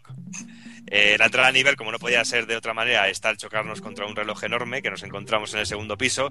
Y el nivel en sí, pues es un nivel con una temática y estética de mecanismos, engranajes. Es como bien dice Evil, estamos escalando la torre de- del reloj de Castlevania. Y como Pero dato curioso, esta, esta fase es plataformeo puro. Es que es Sí. plataformeo puro. Es genial. y a muerte. Y como dato curioso, pues mencionar que si entramos al nivel cuando las agujas del reloj marcan las 12 en punto, todos los mecanismos del nivel estarán parados, pero si entramos en cualquier otro momento, todos los mecanismos y, y flechas y todo lo que nos encontremos se está moviendo continuamente, multiplicando eh, por 10 la dificultad del nivel. Sí, porque hay unas monedas rojas que son bastante jodidas de coger. Sí, Creo que si, que si entrabas más tarde, o sea, a cierta hora, iban más, re- más deprisa todavía. O sea, no Sí. sé si me explico. Estaba muy bien hecho eso. Pero también hay que decir que en algunos momentos no podemos usar el, el truquillo este de entrada a las 12 porque tendremos que, que tener el mecanismo encendido para conseguir algunas estrellas, con lo cual de sí o sí nos va a tocar pasar por los dos, por los dos extremos, tanto con el mecanismo parado como el, el mecanismo encendido. Y bueno, y en la siguiente entrada a nivel pues la encontramos justo al lado del, del reloj, exactamente la ventana que tenemos junto, junto al mismo, y el nivel es básicamente un, un nivel aéreo en el que nos desplazamos por alfombras voladoras que usan como raíles un arco iris, que es un nivel que antes Uf. bien. Que es Qué dolor de cabeza. Sí, porque tiene los saltos más complicados de todo el juego, realmente, Sí, sí, porque sí. tiene saltos locos, locos, locos. Y yo que era un ansias, tío, quería saltar de la alfombra ya decía, ah, qué coñazo el trayecto de la alfombra. Y saltaba y me mataba. Y era como, venga. Sí, aunque hay que decir que también en, en algunos momentos no vamos por no tenemos que ir por las alfombras, que también podemos plataformear por el nivel. A riesgo de matarte si no ibas con cuidado. Y una vez superado este nivel, pues tenemos el tercer y último, eh, y último enfrentamiento a Bowser, Bowser in the Sky. Eh, necesitamos 70 estrellas como mínimo y 80 en la, en la versión de Nintendo DS. Y en esta ocasión, pues el número de minas se reduce a 3. Al golpear el suelo aparecen ondas de choque que nos golpean, eh, incendia el campo de batalla y cuando golpea el suelo lo termina reduciendo al espacio cortándolo en forma de estrella, que es un efecto también muy guapo el de este enemigo final. Oye, ¿os acordáis de si venías a este Bowser con 50 estrellas lo que pasaba? ¿No? ¿Os acordáis de aquello? ¿No? Que la- la- las escaleras infinitas. Ah, Esas- coño, es verdad, sí, es verdad, sí, cierto. Eso era una Tampoco- desesperación. Yo me, yo me tiré una tarde entera intentando subir esas putas escaleras, tío. Tampoco hemos, co- hemos comentado el efecto a mí que me molaba mucho eh, del cuadro aquel que cambiaba de la princesa Bowser, tío. Era muy cachondo eso también. En el primero, sí, que- en el primer mundo. Sí, abajo. Me molaba mucho eso. Y luego, aparte de los niveles principales que son estos, tenemos eh, cinco, creo que son cinco niveles secretos. Eh, el primer nivel lo tenemos a la entrada, la entrada de este nivel está al principio, nada más empezar el juego, la escalera principal del castillo, y necesitamos una única estrella para poder acceder a, él. Y aquí podemos encontrar dos estrellas diferentes en un nivel secreto que se limita a, ser un gran tobogán por el que podemos des- des- deslizarnos. Y la- la- y como curiosidad decir que la entrada de este nivel está totalmente, está totalmente modificada en la versión de Nintendo DS. Luego tenemos una segunda fase secreta, que el acceso está muy cerquita del, del cuadro de- del nivel del barco hundido, y aquí podemos encontrar una única estrella en una habitación completamente inundada donde tendremos que recolectar monedas rojas para hacer que aparezca la ansiada estrella. Luego tendremos una tercera fase que para acceder a la misma tendremos que tener 10 monedas mínimo, 14 la versión de DS, y, en el, está en el mismo piso donde vemos que la luz del sol ha cambiado y apunta hacia el suelo y si miramos hacia arriba eh, y, y a luz nos teletransportamos directamente al, al nivel secreto y nos encontramos en una torre enorme donde podremos conseguir una estrella y nada más comenzar se nos dará eh, la Wing Cap, la, gar- la gorra alada eh, con la que podremos ascender a lo alto y presionar el interruptor rojo y de esta manera haremos aparecer un montón de bloques rojos a lo largo de todo el juego y dentro de unos de- dentro de, de uno de los bloques pues encontramos la, la estrella. Yo flipé cuando descubrí este nivel, ¿eh? Porque dije, voy a mirar aquí arriba a ver qué hay. Y digo, hostia, un nivel secreto. Sí. Imagínate nosotros que jugábamos al juego. Yo me lo- la primera vez que pasamos Mario 64 íbamos a casa de un colega que se compró la consola japonesa y el juego estaba en Japón y descubrimos por casualidad así. Digo, hostia, miró para arriba y pumba, fase ahí secreta, tío. Estas son las cosas que molan. subidón, eso es un subidón, tío, para tu ego. ¿eh? Esas son cosas que molan, tío. Y luego también es muy cachondo cómo accedemos a la cuarta fase secreta que tenemos que drenar el agua del foso del castillo, aplastando los pilares de que, que tenemos en el sótano. Y cuando lo hacemos, pues nos encontramos con que hay un hueco en, por donde colarnos. No sé, pero ya es algo que siempre que veo un foso en algún juego así de plataformas, ya tengo la concepción de que tiene que haber algo en el foso. Al igual que cuando veo una, cas- una, catarata, una cascada, digo, detrás tiene que haber una puerta o algo secreto. No sé por qué, pero ya tengo esa concepción. Y cuando nos colamos, pues podemos encontrar una estrella en la versión normal y dos estrellas en la versión de Nintendo DS. Y es un nivel en el que nos tendremos que mover por un montón de plataformas móviles y trampas de fuego. Y llegaremos a un interruptor azul que desbloqueará todos los interruptores de dicho color y aparecerá la gorra de invisibilidad. Y luego, finalmente, tenemos eh, la quinta fase secreta, que la entrada está en el nivel de Hazimace eh, Cave, eh, tras una puerta que se encuentra en la zona del lago subterráneo. Y podemos encontrar una estrella en la versión de 64 y hasta dos estrellas en la versión de DS. Y la estética del nivel, pues es la de un lago subterráneo, eh, en un espacio muy angosto, decorado con cristales en las paredes, con estalactitas, eh, que si pulsamos el interruptor verde obtendremos la gorra de metal y desbloquearemos todos los interruptores verdes. Ah, bueno, y que no se me olvide, tenemos una, una sexta, y se me olvidaba la sexta fase secreta, que tenemos la entrada en la parte más alta de- del tercer piso del castillo, muy cerquita de la entrada del Rainbow Raid. Y donde podemos encontrar una estrella en la versión de 64 y dos otra vez en la versión de DS. Y tendremos que hacer otra vez lo mismo, recolectar todas las monedas rojas para poder conseguir la, la estrella. Y como curiosidad, para obtener la segunda estrella en la versión de DS, tendremos que usar únicamente se pueda conseguir usando a. Bueno, pues si, os parece hablamos un poquito de, de lo que a mí me mola, de los errores que tiene este juego, que no son pocos. ¿eh? Lo que pasa es que, claro, eh, hay, hay bugs muy específicos eh, que se hacen en cada nivel, ¿no? Este, pero vamos, yo voy a hablar de unos cuantos generales que la verdad son bastante curiosos. ¿eh? Hay alguno que en la época sí se conocía y otros que se han conocido hace poco, porque no olvidemos que este es actualmente uno de los juegos que más se juega en internet. ¿eh? Eh, aunque la gente no se lo crea, es Mario 64, tiene más de 4 millones de vídeos en YouTube ya. Y es un, es un juego que es que se sigue jugando a día de hoy se sigue investigando. De hecho, ha inventado mil modalidades. Speed, los speedrunners estos están como locos intentando pasárselo eh, antes que los demás, etcétera. Es un juego súper competitivo, ¿no? o sea que una gozada que este juego se siga jugando hoy en día, ¿no? Y cada vez más, cada día más. Y bien, tenemos aquí mm, cuatro, eh, yo he listado cuatro bugs, glitches, ¿no? El más importante del juego, el que lo rompe por completo, eh, se llama Back Long Jump Glitch o BLJ, como se le conoce BLG, ¿no? que es un, un famosísimo bug que está por todos lados en YouTube. Y este, este glitch nos permite, pues básicamente, atravesar paredes y, bueno, y destrozar la mecánica del juego. ¿no? Solo os digo, tíos, que con este glitch se puede pasar el juego 1 con 10 estrellas, ¿eh? No hace falta ni tener 70. O sea, es acojonante, te puedes cargar el juego entero. ¿Cómo se hace? Pues no es muy fácil de hacer, pero bueno, se puede conseguir. Básicamente nos tenemos que poner unas escaleras rojas de estas que es el castillo, ¿no? Típicas escaleras que suben, ¿no? Nos ponemos de espaldas a, a las escaleras y utilizamos el salto largo este con Z. ¿Os acordáis del salto ese, el Yahoo, Yahoo, el salto este famoso que, que podemos saltar muy, muy, le- muy lejos con él? No sé si os acordáis de ese Sí. movimiento. Vale, pues ese lo hacemos pero hacia atrás. Sabéis que también se puede hacer hacia atrás con un poco de habilidad, ¿no? Si lo hemos hecho muy, muy rápido en las escaleras, Mario empezará como a rebotar muy deprisa hacia arriba, y es la velocidad que pilla Mario, hace que las paredes no detecten el rozamiento y las atravesamos, ¿no? ¿Qué consigue esto? Que atraves- atravesamos la- las puertas con estrella, ¿no? O sea que es una locura. Ya os imagináis que esto se puede hacer no solo en escaleras, también debajo de planos inclinados, eh, en ascensores mientras que están subiendo. O sea, rompe el juego, ¿eh? O sea, seguro que es un glitch que nos puede hacer acabar en zonas en negro y cosas así chungas, ¿eh?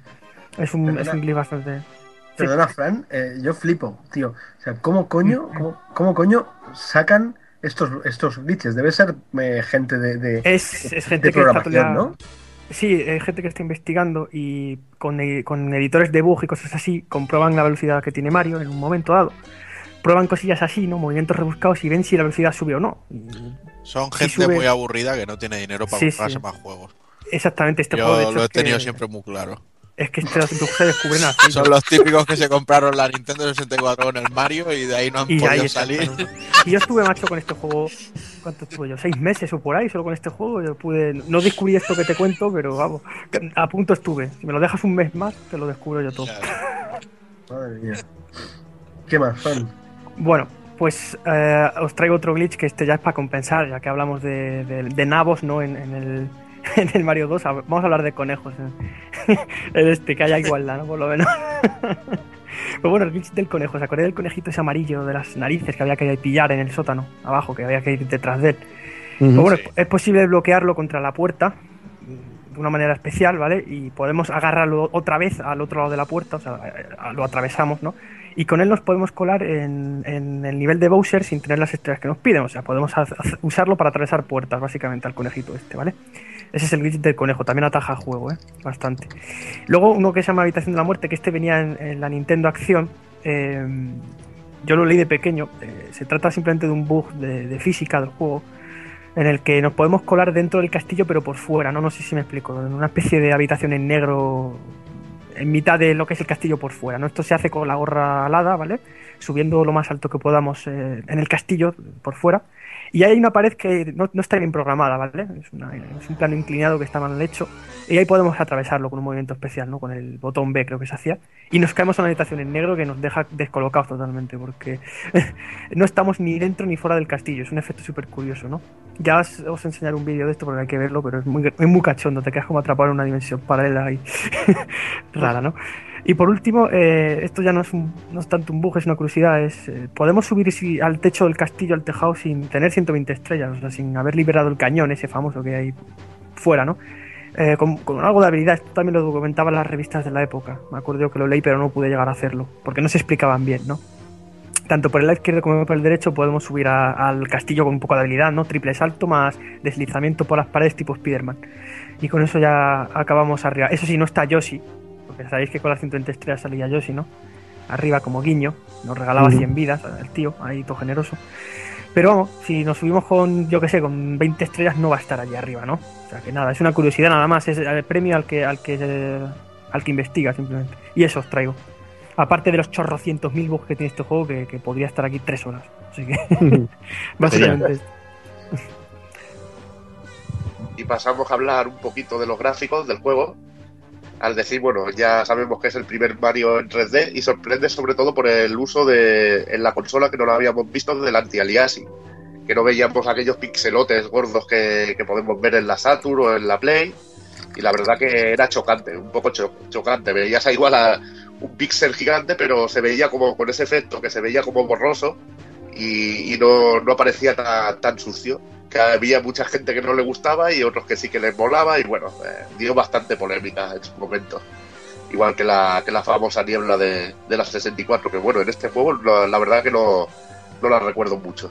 No, yo no Eh, recuerdo nada, pero ya, ya solo te eso. digo que nada, más- nada más encender el juego y poder verle el careto de Mario, que te salía Mario Sonote, que le podías tirar de las orejas o tirarle de la nariz y eso, ya era un efecto gráfico de la hostia, tío. Y además que tenía muchos polígonos, tío, estaba muy bien hecho, tío. Eso era un juego bien. aparte, ¿eh? eso era un juego aparte, que no me, no me jodan. El Mario 64 eran dos juegos en uno. Por uno lado estaba Mario y por otro el minijuego de tirarle de la cara. Eso es épico. ¿eh? Decir que el juego presenta un buen uso del color, eh, escenarios cerrados y muy originales, que bueno, escenario cerrado, a ver, es un mundo así abierto, pero son escenarios así eh, cerrados, pero con total libertad de exploración. Y bueno, eh, destacar de, de esto el uso de transparencias en el agua, efectos especiales como el de Metal Mario, que a un gafapasta lo denominaría efecto especular, de la palabra espejo, que bueno, que estaba de moda en su momento, por el rollo. por el rollo de, de la peli de Terminator 2 y digo, venga, Ahora, vamos ahora vuelve a estar de vuelve a estar de moda, ¿no? La palabra especular, ¿no? Sí, especular sí, en eBay, tío.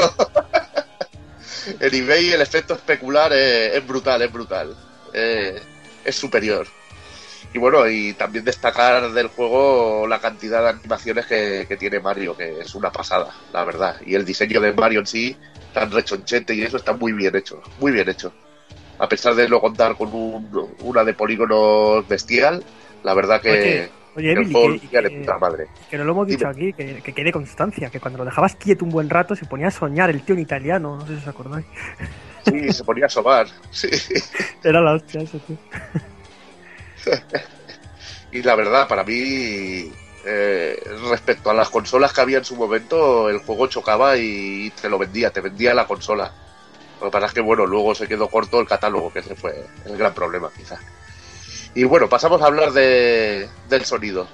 En este caso, pues como es normal y como es en casi toda la saga, el gran encargado de la OST es Koji Kondo, una leyenda viva de Nintendo y el primer compositor que, de la compañía que fue contratado para eso, para componer música. Eh, comenzó con la música del arcade de Punch Out y es el compositor, como ya todos sabemos, de la saga, compositor principal de la saga de Super Mario Bros. y de The Legend of Zelda, comenzando con los de NES, que son una auténtica leyenda hoy en día. Eh, siguió con la saga del fontanero, incluso pasando por la generación de 16 bits con cositas como Super Mario World, porque que a mí me, me vuelve loco. El tema principal, solo dejo a veces la consola encendida por escuchar el, el tema que suena en la pantalla de título, tío, porque es increíble. Y también la música de Yoshi's Island. Y bueno, en esta ocasión se encargó él solito de, de toda la OST de Super Mario 64 y como tenía costum- la costumbre normalmente de que trabajaba él solo casi sin, bueno, sin ayudantes prácticamente y la última vez que trabajó en solitario ya sería para Legend of Zelda o Ocarina of Time. O sea que es una auténtica leyenda viviente de, de Nintendo. Comentar que los temas para mí son geniales. Eh, temas al más puro estilo Mario, en los que también predomina un poco el piano, que es un instrumento que a él le, encanta y que tiene momentos geniales como el tobogán o músicas increíbles como estábamos hablando con Fran, como la de las fases de Bowser, que eran muy, muy, muy guapas. Y, vosotros. eso- y una cosa, la, transición, la transición musical que se producía al bucear y al salir del agua, y que, que es que no, no notabas el cambio de música, ¿no? Que era gradual, y se iban añadiendo quitando instrumentos, es que eso era la hostia. Estaba muy, muy, muy, muy, muy currado, la verdad. Eh, es que un juego muy cuidado en todos los aspectos. Eh, decir que el juego es uno de los primeros de la saga en incluir la voz de Charles Martinet de Mario, Leslie Swan como la princesa Peach y de Isaac Marshall como Bowser. La versión inglesa del juego tiene más voces que, que la japonesa. Por ese motivo, a la versión japonesa se le añadieron algunos diálogos adicionales como el Here We Go al empezar las fases. Y bueno, después del repaso vamos a ir finalizando ya como siempre con las curiosidades. Y empezamos porque cuando Super Mario Bros. cuando Super Mario 64 se localizó en inglés, realizaron cambios. La princesa Toadstool tiene voz en la versión occidental y no en la japonesa. Al relanzarse el juego en 1997 se incluyó esto y soporte para el Rumble Pack en Japón.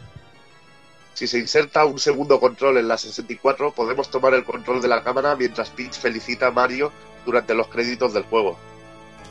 El mando de la Nintendo 64 se creó específicamente para poder jugar a este juego. En Estados Unidos, Super Mario 64 se puso a la venta tres días antes del lanzamiento de la consola.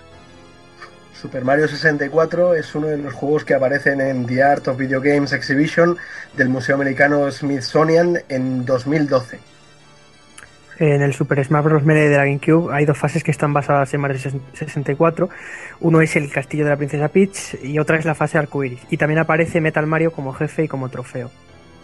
En Mario Luigi Superstar Saga encontraremos un tipo de bloque de Super Mario 64. En Paper Mario, la puerta milenaria, el juego comienza de la misma manera que en Mario 64. Ya demostraban su originalidad. ¡Chan! Comentario troller. Ahí. En Ahí, Donkey, ahí. Kong, en Donkey Kong Country 3, Wrinkly Kong juega a este juego algunas veces en su cueva de salvado. En Mario Power Tennis, eh, la música que suena en uno de los minijuegos es un remix del tema del castillo de la princesa Peach. En Super Mario Galaxy 2 aparece la fortaleza WOM al igual que los bombos rojos y el rey WOM, esa especie de bloque de hormigón gigante que busca aplastarte, ya sabéis. Eh, tanto en Galaxy como en Super Mario Galaxy 2 hay un remix diferente en cada versión del tema Road to Bowser de Mario 64, épico a más no poder. ¿eh? En New Super Mario Bros. de Wii vuelve a aparecer el Castillo Peach con una música remezclada, al igual que las plantas carnívoras gigantes. En Mario y Luigi compañeros en el tiempo tenemos otro remix del tema del castillo de Peach. En Mario y Luigi dentro de Bowser volvemos a tener remixes del tema del castillo de Peach. Y en Mario eh, Striker Target eh, eh, tenemos una música remezclada del tema que sonaba en la fase de Big, de Big Boo. Y en Mario y Sonic, en los Juegos Olímpicos de Invierno, tenemos un remix del tema de la fase de nieve de Mario 64. En Mario Kart 7 tenemos a Metal Mario como personaje jugable. En Mario Power Tennis tenemos otra vez un remix del tema del Castillo y la Princesa y también un remix de la batalla contra Bowser. En The Legend of Zelda Ocarina of Time, en el castillo de la princesa, podremos ver un cuadro de Mario a través de una ventana, con el mismo aspecto de Mario 64.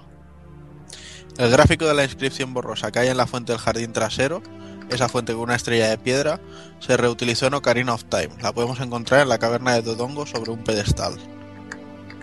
Y en New Super Mario Bros. 2 tenemos una versión de Metal Luigi. Y un Y remix bueno, de Peach de regalo. Ahí está. Y bueno, cuando acabamos ya con las bueno con las curiosidades como siempre, no sé si alguien quiere avanzar algo, eh, o sea, quiere, quiere añadir alguna cosa.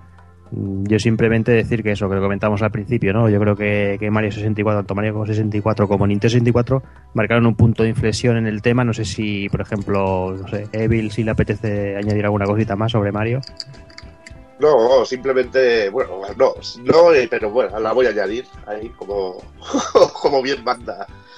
Decir simplemente que es un juego espectacular, que es un juego de aquellos que legendarios y que y que bueno, que de aquellos que ponen las bases para un género y de aquellos que suponen un, una novedad y que lo dicho, que es la base para el género de las plataformas 3D y el juego donde muchos se miran, a pesar de que te salgan trolls de eh, riéndose del trabajo de Miyamoto y, y lo llame un anticuado, un auténtico boca chanclas.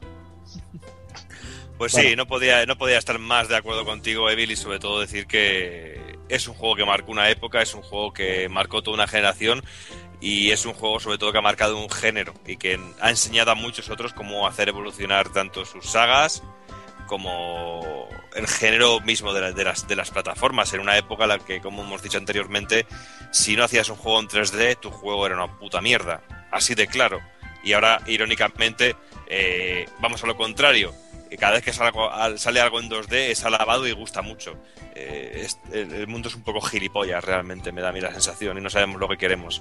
Pero sobre todo es un juego que me gustó muchísimo, un juego que era la referencia a, a entender lo que era el sello de calidad de Nintendo y una evidencia de cómo también a día de hoy Nintendo cuida sus franquicias de manera absoluta, pero con este Mario 64 yo creo que jamás eh, se ha visto un salto tan gordo eh, de un juego a otro para llegar al concepto Super Mario 64. Pues por mi parte, bueno, decir que a pesar de lo que haya podido sonar durante el programa, la verdad es que para mí Mario 64 fue un auténtico descubrimiento y fue una gozada disfrutarlo de principio a fin en su día, después ya no lo volví a tocar. Y posiblemente sea el título que más horas ha llevado mi Nintendo 64, aunque eso no, no es algo muy difícil. Y bueno, y lo que se comentaba, que sí, que, que si algo sabe hacer Nintendo es montar la base para en la que luego todos se miran y, todos tiran. Y ya lo demostraron también con este, con este título, lo que pasa que bueno, también tienen su, su contrapartida, que es el conformarse en quedarse en eso, ¿no? Pero eso ya es otra historia. Y yo quiero resaltar lo que dije antes, porque es que es verdad, existe un submundo de Mario 64 en internet. Y en este mismo momento, mientras estamos aquí chapurreando, hay gente que está jugando y está subiendo vídeos, ¿eh? Eso no os quepa duda. Y hay, ya hay gente investigando más bugs de estos que os he contado, ¿eh? Es decir, eh, es un juego que ha inspirado a internet a seguir utilizando el juego hasta la saciedad, hasta el último rincón de su programación ya se conoce. Y aún, y aún así, hoy en día surgen nuevas cosillas en el juego, nuevas curiosidades, cada día se aprende algo más, ¿no? Y yo, yo es uno de esos juegos que denomino infinito, porque mientras haya un japo loco en su casa encerrado investigando, este juego seguirá vivo, ¿no? Pues nada, ya poco más que añadir. Simplemente eso, que lo que lo hemos comentado todos los compañeros que a lo largo del programa, que Mario 64 es uno de los, de los grandes de, de la historia de los videojuegos y merecía la pena gastar este, este tiempo hablando de él y bueno, haciéndole ese, ese pequeño homenaje que, que totalmente merecido. Así que nada, señores, vamos a ir con las alternativas y ya vamos a ir cerrando el chiringuito.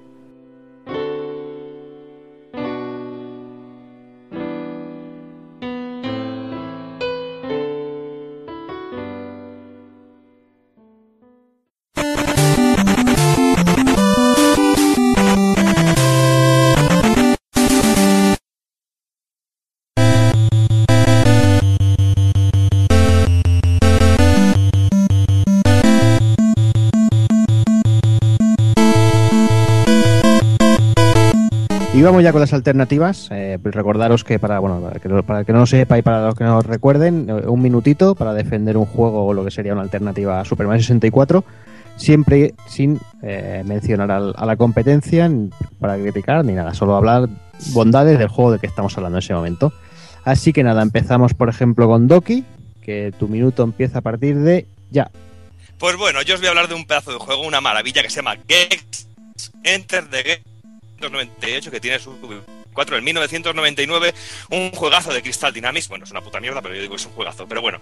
Y que bueno, pues que la historia es básicamente pues que tras pasar la primera parte del juego y superar toda la- y superar y vencer al mal el primer juego, pues Gex se convierte en toda una mega estrella de la televisión y un día viendo la tele, pues se entera de que el mundo está en peligro y de repente llegan unos hombres vestidos de negro, le pegan un golpe en la cabeza y le dicen, "Eh, tienes que salvar el mundo otra vez." Vale, dice que no, le dan otro golpe en la cabeza y se despierta y una tía tetuna, tetota que se llama Xetra, que le ayuda a salvar el mundo y que tiene que ir recorriendo por los diferentes mundos de la televisión, el Toon TV, el Screen TV eh, y un montón de canales de televisión que tienen como referencias al cine de terror, a mundo de, de los Looney Tunes, Star Wars, Indiana Jones, Pandemonium, eh, James Bond y también algunos niveles a los Star Wars. Y bueno, es un auténtico jugazo que tiene una estética así en 3D, tiene unos gráficos muy parecidos a, lo de- a los de Super Mario 64, pero podemos ir votando con la, con la cola y todas esas. Es un auténtico jugazo. Tiempo. Es una mierda, no lo juguéis.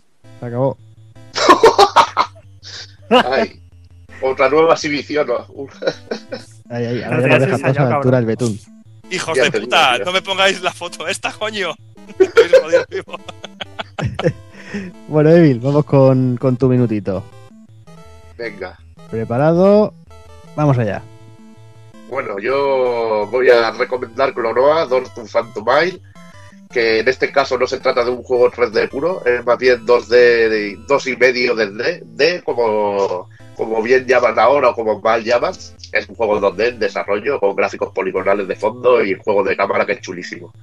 Y la verdad que un juego de, Namco, cojonudo, eh, con un control del personaje ultra preciso, eh, mágico, con momentos increíbles, con jefes finales geniales, con un nivel de dificultad bastante ajustado y de aquellos en el que conseguir todo eh, llevará su tiempo y que se va a disfrutar cosa mala. Un auténtico clásico de, de Play que recomiendo a todo el mundo y al que no lo haya descubierto, una auténtica joya. Ya está. Muy bien, tan solo nueve segunditos. Vamos ahora con Taco Kun. Tu minutito empieza ya. Bueno, pues yo para no salir de Nintendo 64 os voy a recomendar el Conker's Bad Fur Day, que bueno, era un juego que hizo Rareware en el momento más álgido de su carrera, ya que a partir de ahí empezaron a ir hacia abajo. Y bueno, es un juego de plataformas también, con un sentido de humor muy gamberro, eh, de hecho es más bien para adultos. Y en él encontramos una cantidad de parodias de películas y de, y de otros juegos increíbles. Salvar al soldado Ryan, El Padrino.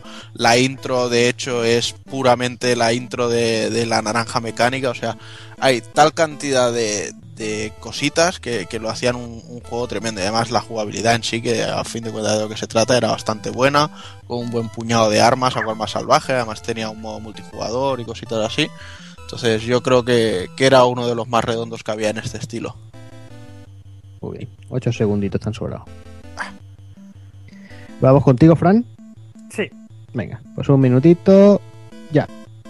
Bien, yo voy a recomendar como gran plataformas en 3D un gr- grandísimo juego como es Spiro de Dragon, hecho por Insomniac, pues responsable más adelante de Ratchet, ¿no? Este famoso personaje.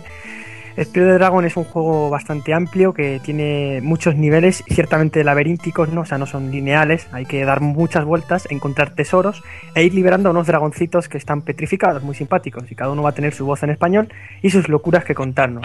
Eh, va a estar muy bien.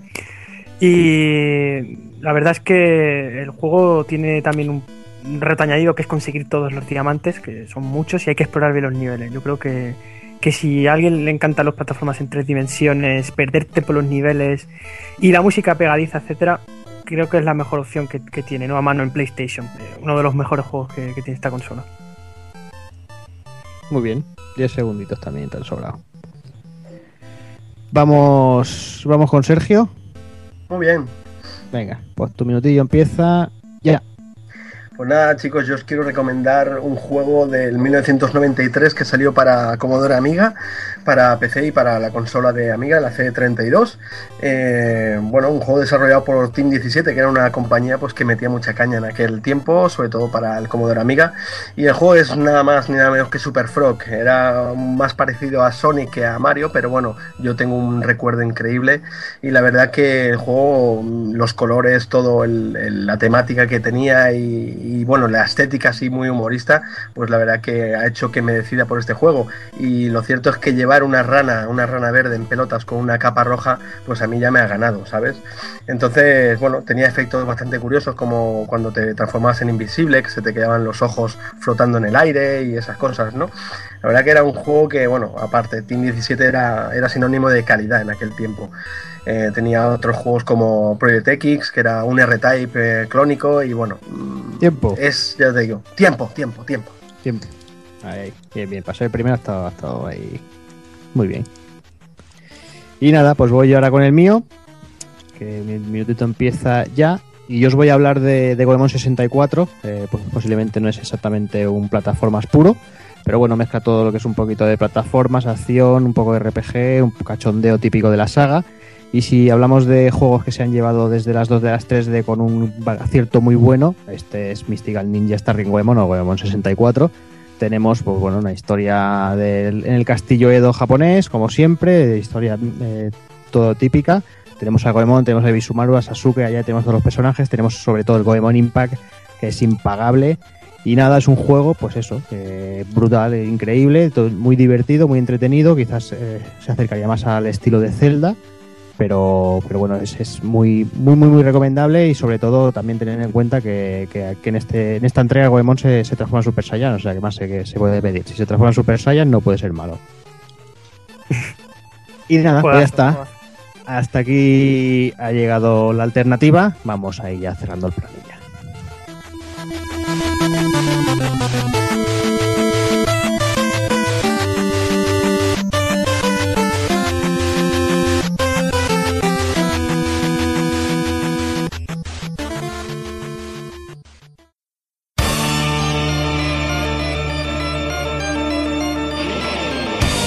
Y recuerda, si no te mola hacer un calamar y quieres estar bien informado, pásate por el blog pulpofrito.com. También puedes seguirnos en Twitter y Facebook.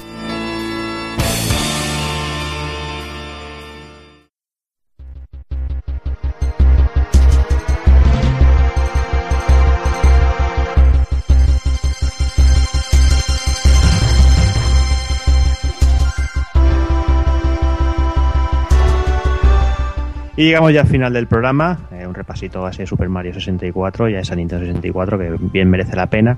Y vamos a ir despidiendo al personal, me despido de- primero del señor Takokun.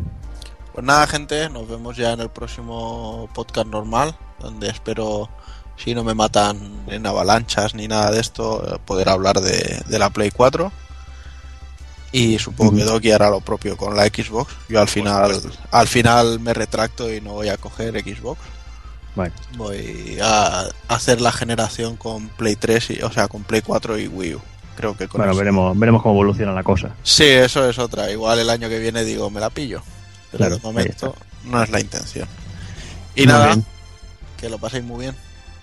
Igualmente. Me despido también del señor Doki, que estará ahí deseando ahí poner el de Racing 3. Hombre, pues sí tengo ganas, porque esto ha sido como de.